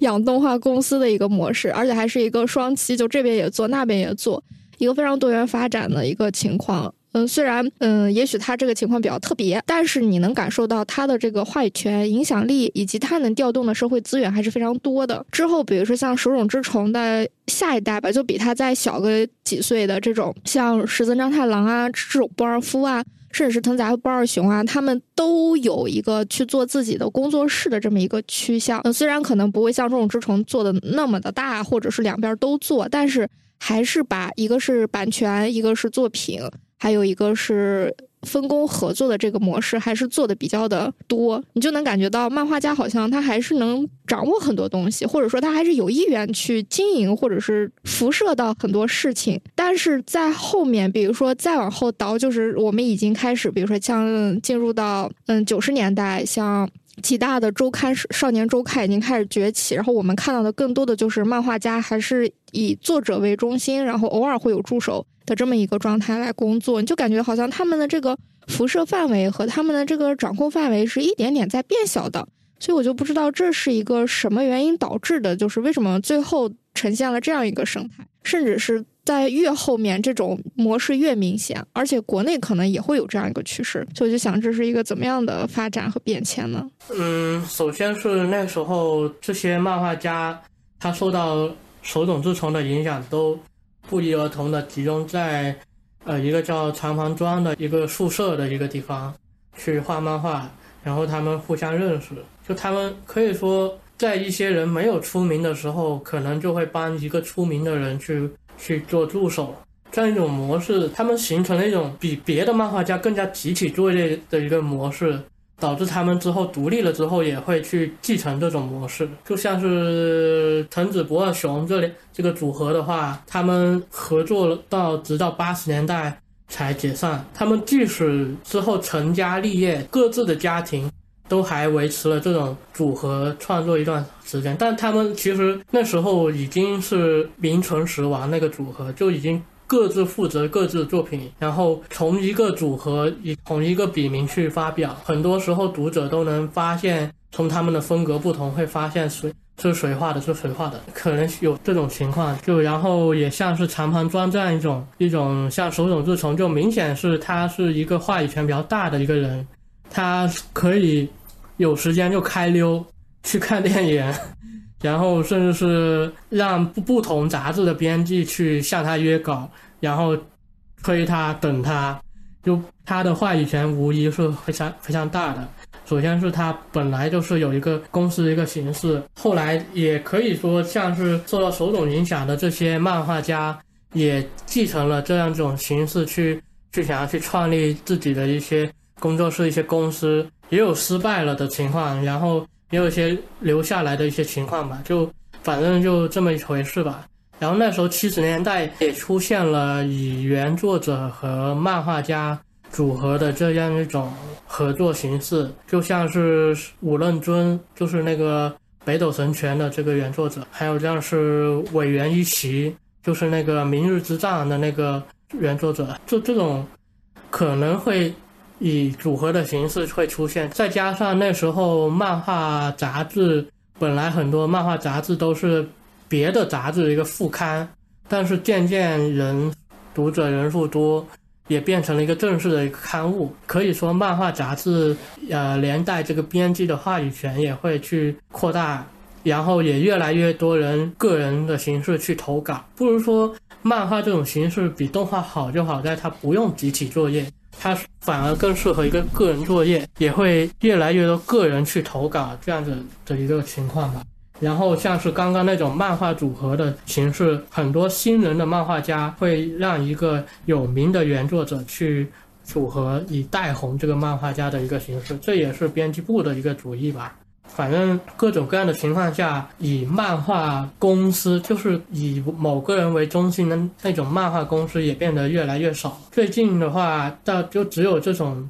比较大人、大型的或者是老资历的一些漫画家会有这种。漫画工作室，就比如去年去世的那个三浦健太郎《剑锋传奇》的那个作者，他就是有一个叫做 Studio 我画的一个嗯漫画工作室，所以他去世了之后，最近他的漫画工作室的人接手了他的这个《剑锋传奇》去连载下去。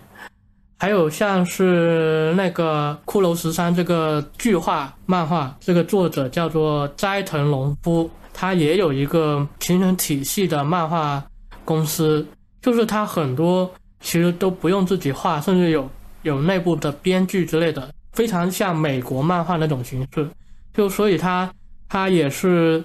去年的时候去世，但是骷髅十三还在连载，而且是从。六八年连载至今，好像现在已经二百零一卷这个单行本了，就反正非常长寿的一个作品。但你你会发现，他也是六十年代就开始。的一个漫画家，现在的话，尤其像是不说以这个个人投稿，还有像是网络上面去进行个人活动的漫画家家也越来越多，就也也可以说进一步去扩大了这种个人化的一种一种体系吧。但是 网络推特也 产生了一些明星漫画家在社交网络上面有。有非常多的影响力的一些漫画家，反而也也挺有一这个话语权的。反而现在看来的话，可以说是各种变吧。那长罗怎么看这个事儿？我感觉他大君刚才说的，更多的好像这是一种慢慢发展的必然，是吗？嗯，其实我也有非常类似的感受，就是嗯，因为日本的这两种。就是动画和漫画，它其实是交叠发展的，而且，比如说像手冢最开始他想要去学习动画，才发明的他的那种漫画中的蒙太奇也好，或者说日本想要降低他们的成本的时候，从逐帧变成了抽帧也好，就是很多东西是他们自己的市场中自己萌发的，但是我们的市场呢，很多都是在学习外国先进经验，就是等于从一些其他的国家。吸收来的其实都是非常商业的、非常成熟的东西，甚至这些学生都是呃从国外就直接留学回来的，学的都是可能就在他们的嗯什么 studio 里面工作过，然后回来，然后现在你会发现，比如说个人的大工作室，一般都是七零后那波漫画家，他们会有机会组织这样的一个工作室，但他们会面临一个问题，就是之前是你是一个优秀的漫画家，然后就像长盘庄一样，你你给我当助手，当助手，当助手，然后你出道，然后我们还有中间的一些，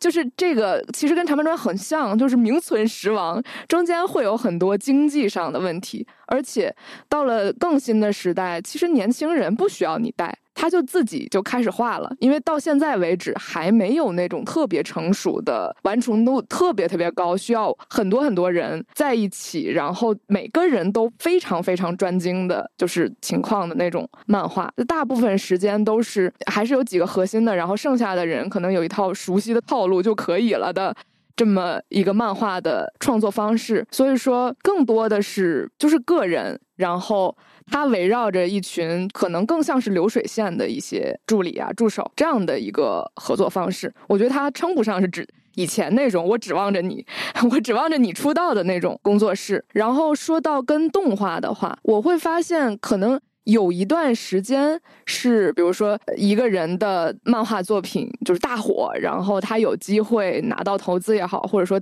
他自己真的有这种意愿去成立一个动画工作室。那这个问题其实很显然，最重要的问题就是你的漫画的产出内容肯定是比你动画要慢，因为动画是一大群人来做，而且他为了完成一一定的，就比如说我卖给流媒体也好。现在我接触之后，就是已经是流媒体了。我要卖给流媒体，我就一定要以一个周期来创作，我要满足多少分钟。但是漫画的创作呢，优质的啊，就是能够改编动画，它其实对于漫画的要求也很高。那你你漫画很有可能赶不上。这个在日本可能就是动画业界可能也会有这种问题，但是在中国就更明显。这样的话，你要养得住一个动画团队。那你很显然是要去接外包的，你一接外包，可能就会面临更强大的甲方，然后你更强大的甲方，他手中掌握的是版权，可能是资金。其实你的主动性就不像是一个个人独立的工作室，更像是一个我的公司里有一个模块儿。是在做动画，然后我做一些原创的漫画，把它改编成动画，一部分赚钱，一部分彰显我们这个动画公司的实力。但我们其实是一个整体，就是核心上是以制作动画盈利的一个公司。你要说它是一个以就比如说个人为发起人的一个有动画有漫画的公司，我觉得这个就很难讲了。我不知道塔塔君的了解是什么样子。你是说有动画有漫画的一个公司，一个综合性的一个公司，对这种情况吗？对，就是。因为我看到，就很难说是一个创作力很强的人，他同时要保证这里面的漫画是我做的，然后动画也是有我的很强的这种个人的把控在里面。我觉得这种几乎是很少的。对啊，所以手冢那种，他既是一个经营者，又是一个漫画动画的一个创作者，参与创作的一个人，就。根本就没办法说模仿的一个个例，但是现在的话，你作为一个动画公司，除了做常规的动画，还能做什么？感觉也算是也成为了一个课题，就是它不仅该做动画，还应该有拥有自己的一些作品角色的一些版权是。甚至是一些商品的一些销售，甚至或者说像是社内做出别的一些作品，不一定是动画，可能是漫画，可能是真人拍的那种影视作品都会有，就变成了我觉得现在可可能是一个动画公司的一些课题吧，就尤其是中中日动画公司，嗯，国内我感觉既能做动画又能做漫画这样的情况，只能说是资本资本家。就像是腾讯那种，它确确实实既能生产漫画，但又能出品动画，同时让这个 I 产生这个 IP 的一个互动之类的一种 IP。跨媒介的一个互动，就可能就变成了，就在国内可能就只有这种资金雄厚的这种公司才会去有这个余力去做。就你在国内，我我记得像是像是那个有一个国国内动画导演叫做杨廷木，他以前也在这个日本动画公司做动画的，然后他回国了，创立了自己的一个动画公司，叫做幻想师。它就不像其他的动画公司去接什么腾讯的那些国产动画这些网剧去做，它专门就做那个手游的一些广告动画、一些 MV，就专门做这个，然后去把一个小作品去做精细，去做出一些个人表达，这样一种情况，就就它可以说。在国内动画公司，我感觉他们作为一个手绘动画公司，也是一种独特一个发展。它也很明显看得出，作为动画公司，他们应该要做什么，做怎么样的路线。而像是日本那边的话，像最新的那个做《咒术回战》的那个 MAPPA，也在发展了除动画以外的一些产业，一些产业，就像是版权销售、商品销售之类的，反正就各种各样的地方都在探索。就日本那边也在去拓展这个动画公司的一个作用，就反正日日本也在变嘛。说回手冢治虫的话，其实他的公司也挺神奇的，就是他的那个从手冢制作公司，他现在还在，但是他活得非常神奇，就是他中间有很长一段时间产出非常少，他可能最后的一个巅峰时期就是零三年那版的《铁臂阿童木》。这个手冢制作公司，他在北京也有。分公司叫做北京写乐，那时候也很多那种中国的那些动画人，甚至是以前在体制内的动画公司的那些中国动画人都参与到了这个北京写乐的这个公司里面，甚至参与到了这个《铁臂阿童木》零三年版的这个制作里面。所以在很多人看来，其实《铁臂阿童木》零三年版也。有很多中国动画人的一些技术在里面吧，可以这么说，嗯，但也可以作为说是一个绝唱了，这种技术的一个展现，在零三年阿童木里面，然后十十多年来就产出就非常少。最近的话，这家公司又重新接了一些动画制作，但是风格是完全不是一回事，是做那种哦，他酷类的那种漫改动画，什么五等分新娘的这种。这种漫改动画非常宅向的这种动画，但是你看它的那个架构，我上次看了一下它的那个架构，那个动画制作部在整个公司里面可能就只只占百分之三十到四十，其他全都是什么资料是版权管理，就全都是手冢留下来的那些东西管理。我给我感觉就是他们接动画是为了去做。以前的那些手冢的那些 IP 的一些一些寿命的一些延伸，一些商品啊、版权授权啊之类的一些活动，给我感觉是这样，因为他们的那个动画做的确实水平不怎么样，崩的太多了。我现在就越发的感觉动画和漫画，当然从最初我们聊的结果就是动画是个大前辈吧，就是 发展非常之早。然后漫画还稍微晚一些。那在这个过程中，漫画和动画的这种结合，本来他们是完全没有关系的两个东西，但是因为一些特殊的人或者是机缘巧合吧，他们就结合在了一起。比如说像塔尔君，你在最开始说到你自己开始看动画，包括通过动画了解漫画，也是觉得是漫改啊，要不然就是动画化。就是这样子的一个原因，甚至很多人觉得漫画只是动画的一个衍生物、附属品，或者说这个东西、这个故事它如果有动画了，那我就不看漫画了；或者说它有漫画了，哦，原来它还有动画，就是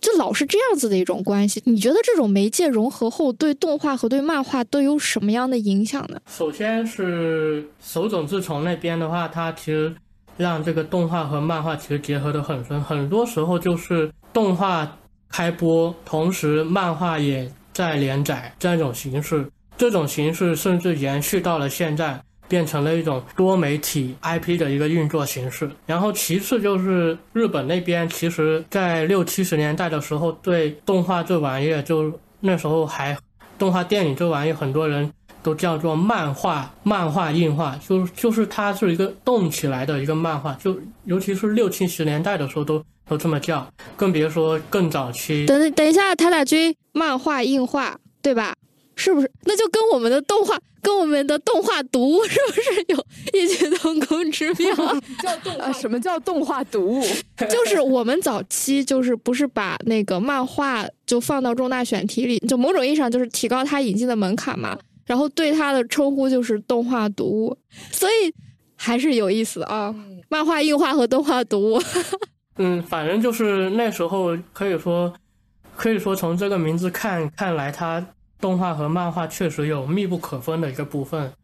然后现在的话就很明显，就刚刚说的那种多媒体的一个运作，感觉这个很复杂。因为现在的话，漫改动画其实是越来越火了，尤其像是《鬼灭之刃》《咒术回战》这样的作品出现了之后，漫画它作为改编动画价值非常高。但是另一方面来看的话，其实可以适合作为改编成商业动画的。漫画原作就那么一些，虽然说漫画有非常多，但是适合动画化的那些漫画其实并不多，就这么一回事。就所以现在出现了一种逆反的一个状态，就不是动画宣传漫画，很可能就是漫画本来就挺火，就像是那个电锯人的那个漫画就完全没有动画化，但是它却已经火遍全球了。它也是一个社交网络和。观看平台的一个变化的一个原因，导致漫画这个话语权更大了。这种情况就变成了动画要非常忠实的去改编这个漫画，就不敢去做一些原创。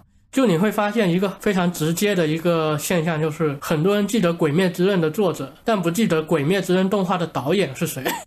是吧？也不会去轻易去说《鬼灭之刃》动画是外崎春雄的导演作品，他不会这么说。他会说原作者的作品，你会发现这么一种情况。但是对比以前的话，你会发现什么《钢之炼金术师》、什么《黑执事》都会有一些非常大幅度的一些原创的部分，这也是一个变化吧。可以说，目前漫改作品、漫改动画变成了动画，虽然说对漫画宣有宣传作用，但是读者也去要求了动画去尊重原作去改编。如果不尊重原作，就会出现了在网络上面骂人的一个现象，所谓的言上。之前的那个约定梦幻岛，就是删掉了漫画五十话的一个一个故事，就引起了全世界的一个骂战吧。我很想问一下，就那这样的话，动画它岂不是一个很被动的位置？就是如果它很优秀。它可能就已经被大家已经所熟知了，然后我必须真忠实的改编，我很被动，我可能没有那么多去原创的空间。如果我要是自己去原创一个动画，我可能又要承担很高的成本或者说风险，对吧？那会有这种问题出现吗？会的，但是我觉得要分清楚一个情况，就是它的主动性是谁大。我觉得首先动画资方的这个主动性呢是还是挺大的，尤其是改编成了这个动画之后，他们会成立制作。委员会，然后这个漫画出版社也会在制作委员会里面的其中一员，可能他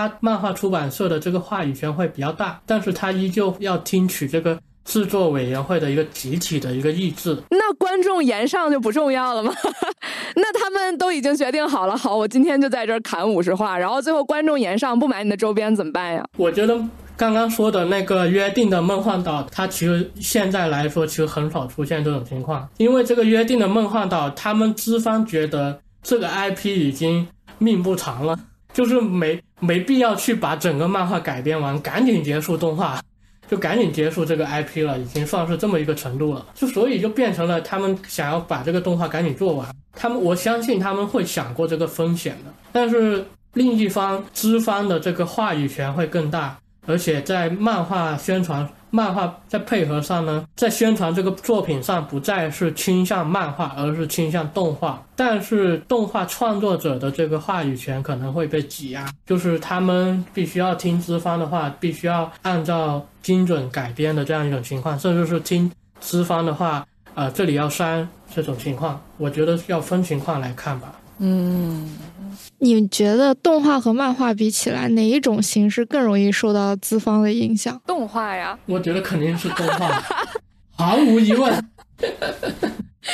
好的，所以现在的话，动画公司也在求变的一个方向，就是缩小这个制作委员会的一个团队，就是制作委员会人数越多，参与的人进来越多，就。越七嘴八舌，就越难去有这个话语权。他们现在在做的就是减少这个制作委员会的成员，就像是电锯人制作委员会就只有集英社，还有这个马趴 MAPA 这个动画制作公司。他们甚至连什么出品碟、影碟啊、发行啊，什么什么发行公司都不管，就自己两个公司组成了一个自小的制作委员会去主张这个话语权。这也让这个动画公司。拿到了更多的这样一种话语权或者商品的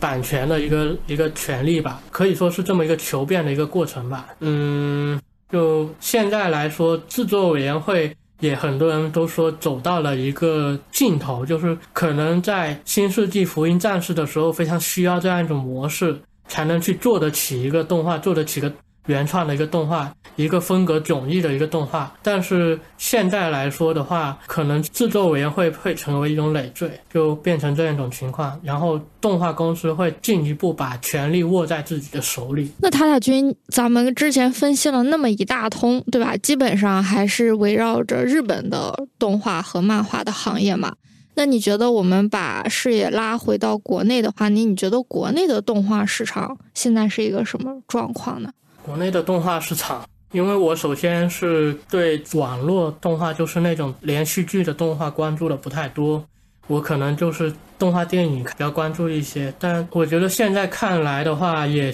很像是那种一个大的一个发行公司，电影的一个发行公司去掌管这个资本的一个运作，去掌管发行这一块。然后下面他们可能是来自不同的动画公司去做动画，就比如像是光线彩条屋的那个所谓的神话体系的一个动画，或者说什么，就以这种方式去运作这个动画。它明明是完全不同的作品，不同的动画公司，不同的导演，但是它却抓成了一个大 IP 这样一种形式。然后光线它还会去发展外传漫画之类的一些一些副产品吧，还有一些周边发售之类的这样一种情况。我觉得国内可能更多像是这这样一种情况为为例子，就像是那个全职高手也有上面什么腾讯啊之类的一些 甲方。去专门去做这么一个事情，就我感觉是这么一回事。长罗你怎么看呢？我觉得塔塔君说的有一点比较对，就是因为在目前的情况下，可能资本是唯一一个有动力以及有机会去把不同的资源整合在一起的。资方会不遗余力的去动用自己手里面的资源，就比如说腾讯买掉阅阅文，那拿阅文先改漫画，再改动画，或者拿阅文直接改动画，这可能是他会做的。事情，如果要是说，比如外部的有一个独立的创作者，可能在这个阶段，资方不会说我直接把钱砸给你，然后你去，当然也也有这样的小的这样的创作团队是是有的，但是他不会就是拿他自己的资源去那样推，他可能还是一种观望的或者是孵化的一种态度。但是我觉得我还是觉得这些作品不是因为钱才出现的，就是不是因为哦我我把钱花够了，这个钱。就会变成一部好作品。所以说，不管你是在资本运作下去创作，还是。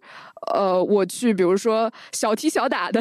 孵化一些团队，那其实最终看的还是关键的一些人物节点。然后资本的好处还是在于，它确实给这些人时间和空间去去持续的创作。可能给你一部作品，比如说三到五年，我说电影的话，我给你那么长时间去创作，然后你可以潜心去创作。好的一点是在于这儿，但不好的一点就是在于钱不是那个动力。就是如果你把这个。钱这个事情当成动力的话。那可能你会变面临的是人员的高速流动，或者说你可能你团队的一些核心人员，他重视的点在不在于你创作这件这件事情上，就是很模糊。因为确实这些人他们得到了这种非常优越的创作环境，这个我觉得是对于真正想创作的人来说不失为一个机会。但是不管是资本对这些人的审视也好，还是这些人他们自己能力也好，或者自制。力也好，这些东西都还是我觉得是需要时间去慢慢磨练的，不会说钱一进来，然后两年就出来全都是好东西，这这个不太可能。我觉得国内是这样。嗯，其实像是刚刚说光线彩条屋也会去支持一些原本是独立创作的一些动画人，很明显的例子就是大鱼海棠，嗯，这种嗯原本本来只是一个独立动画，但是他给了足够的时间让他去反复试错，然后去做成了一个电影，然后还有什么大。护法，嗯，大护法的这个导演布思凡之前也是呃一个比较独立的一个动画作者，然后也在这个扶持之下做成了一个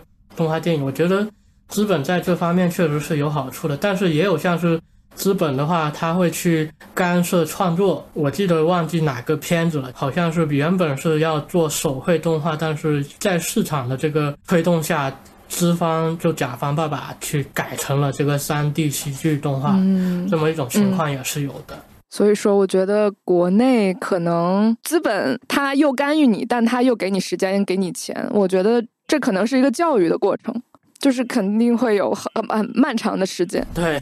只能说是一个相互磨合。对，就是彼此教育，就是我告诉你动画应该怎么做。你告诉我怎么成为一个更职业、更专业？就是毕竟动画它，尤其是更加规模化的动画，它很难是不考虑商业的，它肯定是要就是对接很多方面，然后需要很多关键节点，制片人、然后出品人等等，需要很强的，就是。全盘就反正我觉得对比像是十多年前那种骗政府资金去做出一个非常拙劣的一个动画的情况，现在看来这种情况也少了非常多。就也大家都是确确实实想要去认真做一个作品。就我觉得这其实本来就已经经过了一轮磨合的一个情况。就我觉得也本来就是一个进步。目前可能尤其在国产动画电影这一块，就像是日本的那个动画那样，它。受限于这个大众的一个口味，它限制了一个题材创作。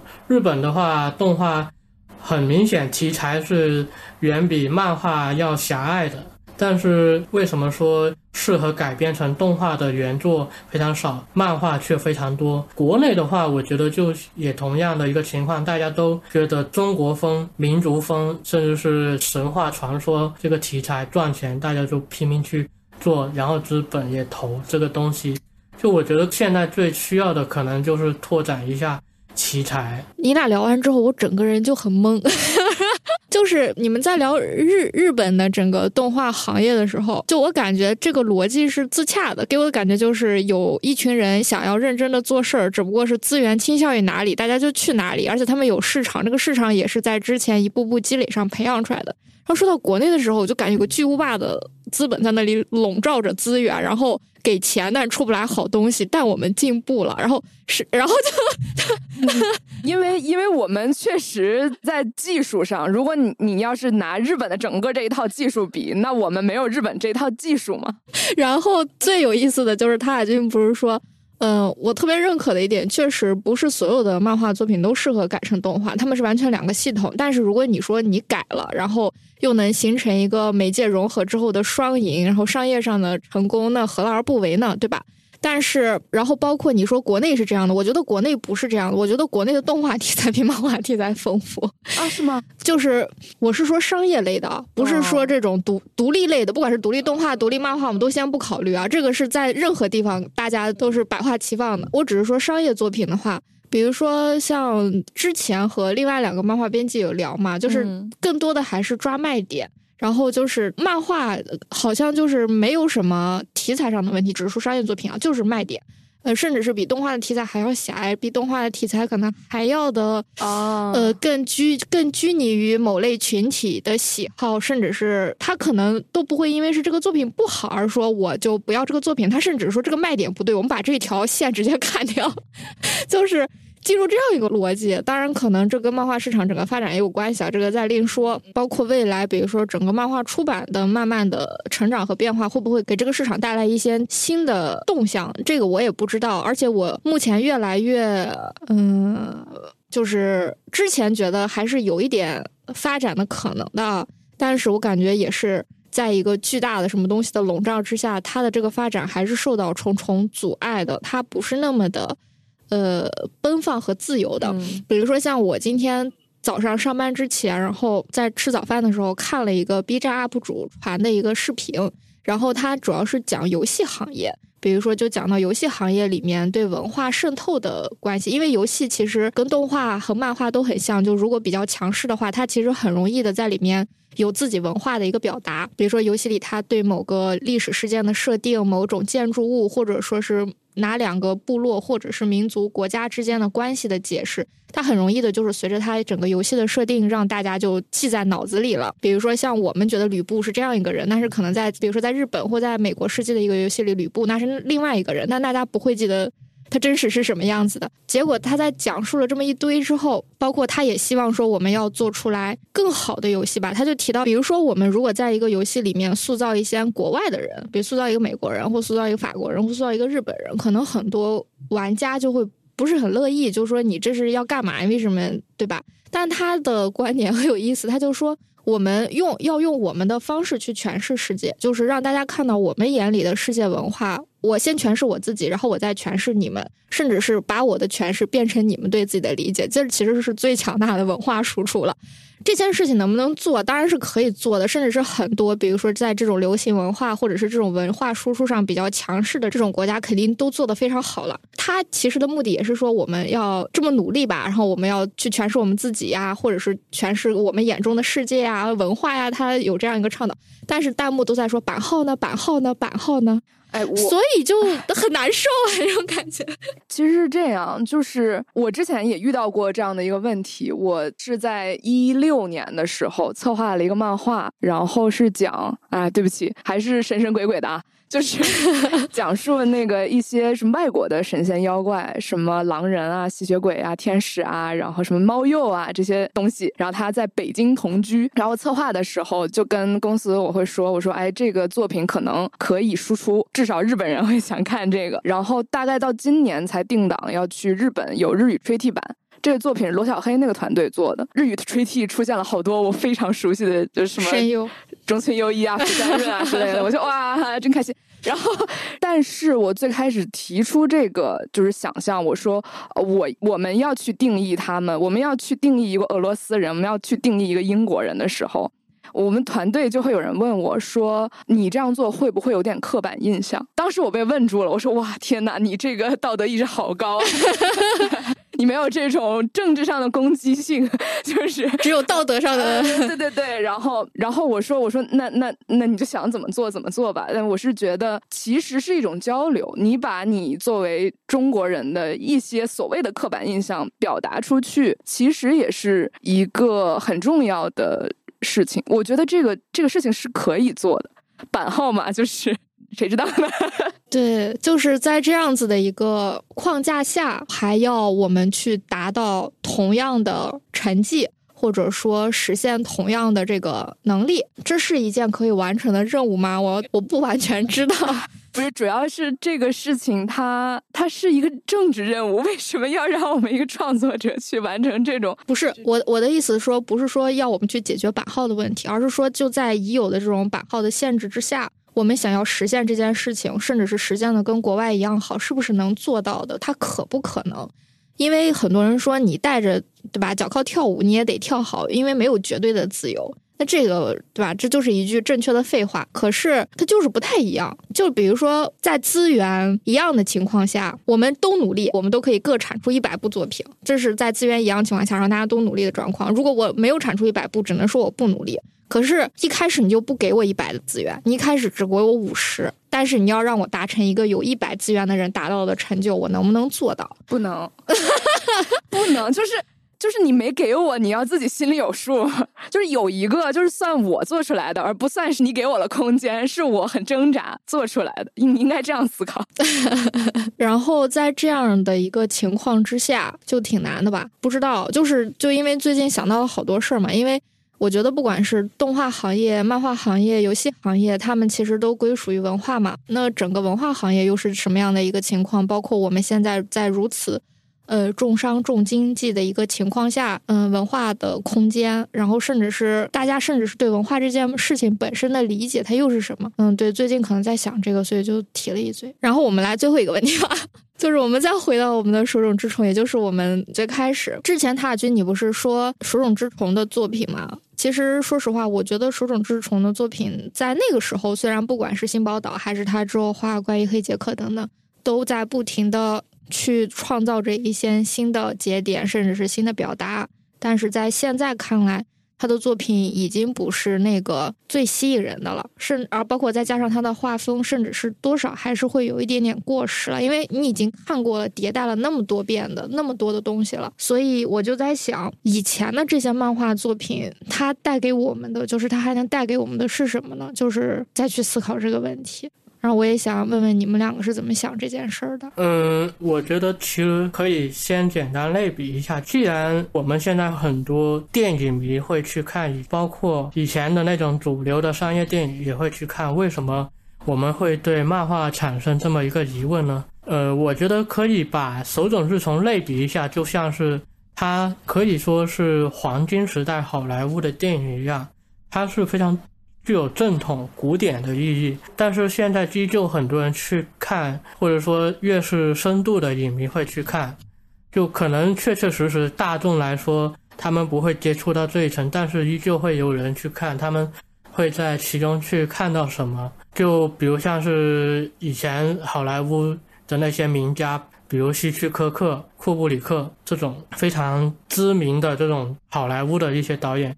你会发现，他们很多的一些表达在现在已经是消失了。不仅是那时候的表达方式，还有那时候的表达主题。因为录这个播客，我又翻了一些手冢漫画，去看了一下。我最近看的是那个《阿波罗之歌》，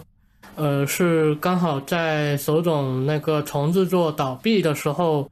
画下的一个比较黑暗的一个漫画，比较负能量的一个漫画，而且那时候社会思潮是比较偏激的一个愤怒的一个时代。就那时候，手冢他是其实是作为一个父辈来看的，他他也对这个时代是有点，就对这个时代的青年是有点意见的。但但他依旧把那个时代的青年的样貌那种愤怒去画到画漫画里面。这个漫画的主角是一个不懂得什么是爱，就是那种非常古朴古典的一种爱。一种人类爱，这几个青年，他无无无时无刻见到人有人在相爱，就想要去毁灭他们。他就是那种时代的一个青年的一个表达，就这种表达其实现在是没有的。就除此之外，还有就是手冢治虫他的画风，刚刚也说了，他是以一个几何形一个。原型一个不太写实的一个画风，符号性的一个人物。然后其实有一个日本学家叫做大冢英治，他其实讨论过这个问题啊，就是手冢治虫他其实还有一个推动，他明明是一个漫画符号式的一个角色，他是一个。继承了迪士尼啊之类的那些卡通式的一些符号的一些角色，但是他却描绘了一个身体性，就是这些卡通式符号性的人物，他会出现受伤，会出现死亡的一个一个情况，他出现了一种非常微妙的一个身体性，明明是不是真实的肉体，却却有真实的死亡，他以这种微妙的差距去表达一些。严肃的故事的时候，就会出现一些很奇妙的现象。当时那个画哆啦 A 梦的那个藤子 F 不二雄，在画哆啦 A 梦之前，也有过一段不太顺利的一个时间。那时候他本来是想一直坚持去画儿童漫画的，但是那时候有个编辑让他去试一下画一点成人的东西。他那时候尝试了一下，发现还不错。那些作品全都收录在了那个异色短篇集那那个单行本里面。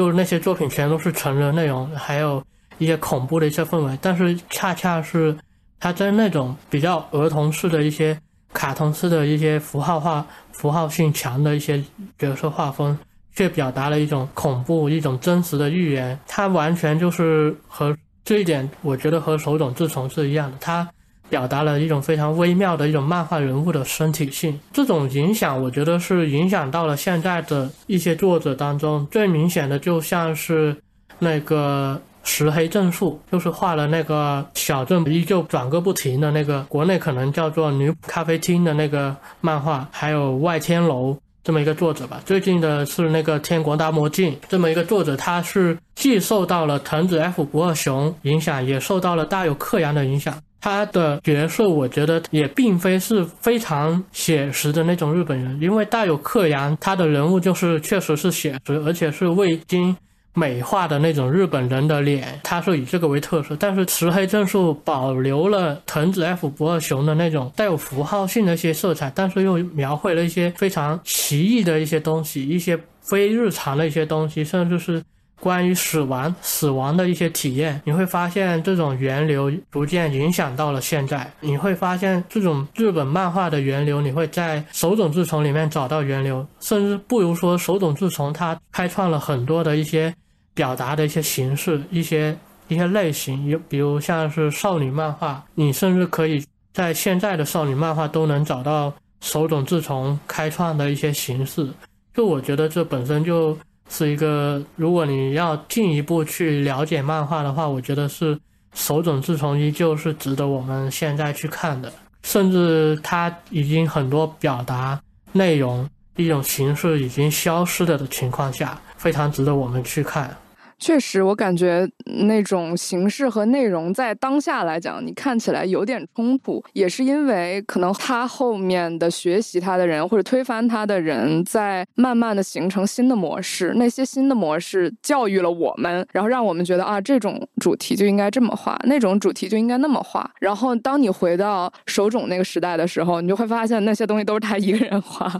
然后你会发现就是不同的纸面上的符号也。也好，或者表现形式也好，和不同的题材混合在一起的时候，它能出现非常奇妙的化学反应。我觉得这这是漫画创作者，因为他是独立创作，他不需要去花费一个像动画那样那么高的成本去尝试。哦，我换一种风格行不行？比如说，我要是想做一个乒乓，我肯定是要看，我肯定是要看有一个松本大洋成成功的乒乓。我才会有这个勇气或者这个底气去去去做出一部动画来，对不对？但是我尝试一种用新的形式画旧的题材，或者用旧的形式画一种新的题材的时候，漫画家其实是走在前面的。是的，不仅是以前吧，对对对对对，现在也是这样。嗯，感觉今天学习到了很多新的知识吧。因为我对动画的了解还是非常少，甚至是一度对它充满了敌意。啊，为什么对动画充满敌意？呃，不是，是这样，就是因为我很喜欢动画，但是我在开始做漫画之后，我就发现动画总是对吧，像是漫画的阴影，跟它有不散的孽缘。但是你要这么想，在中国的话。现在更像是你们刚才说的那个 Animage，就是大家做动画、做漫画，其实不是靠漫画直接赚钱的。对呀，所以就才更难受嘛。在日本的话，可能哎，动画可能在一定程度上还是卖单行本的一个广告嘞。在中国，就是做漫画，在一些人眼里，他就是给后面可能做动画打个广告，所以才难受嘛。本来觉得。可以各自安好，对吧？嗯，对。偶尔相会，最后就变成了我变成了你的下游产业。让出版的归出版，让电影的归电影。对，确实是这样，但是不争气嘛。共同努力，共同努力。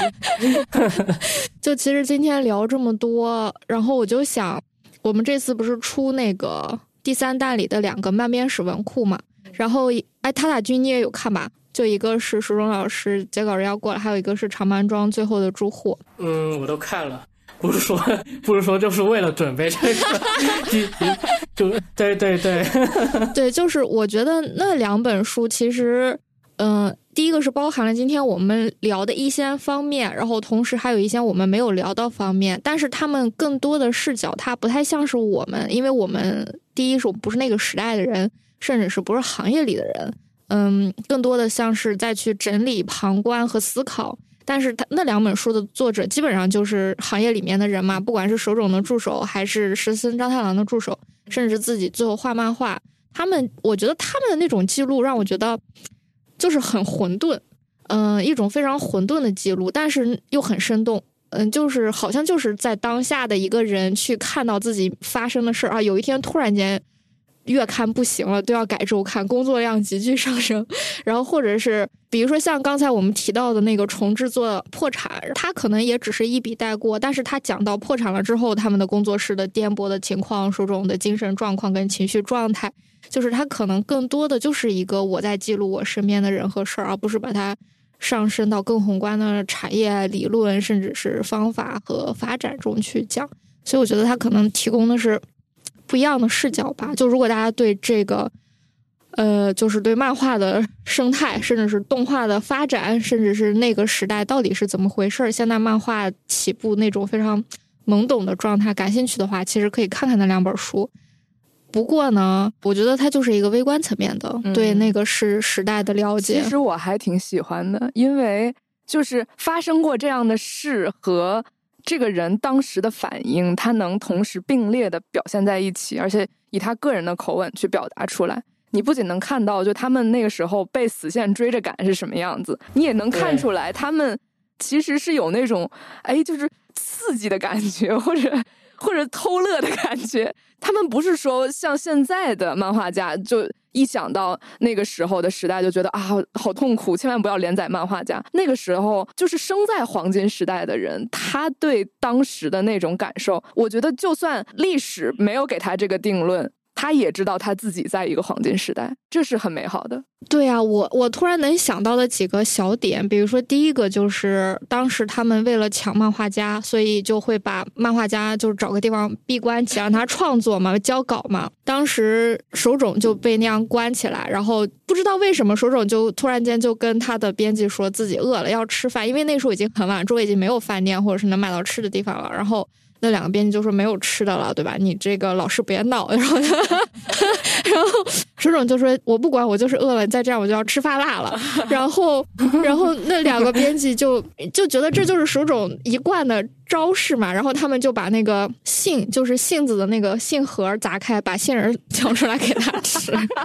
然后鼠种也因此而笑了。某种意义上说，他就说老师，因为他大部分的时间都是在用来连载画、连载画嘛，然后他就觉得跟编辑的这种你来我往也是他为数不多的乐趣，所以这个是我印象很深的事情。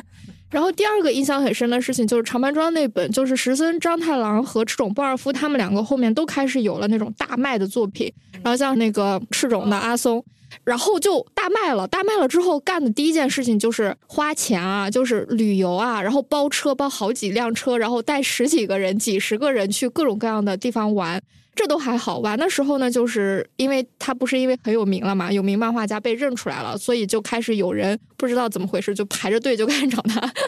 给自己画签绘。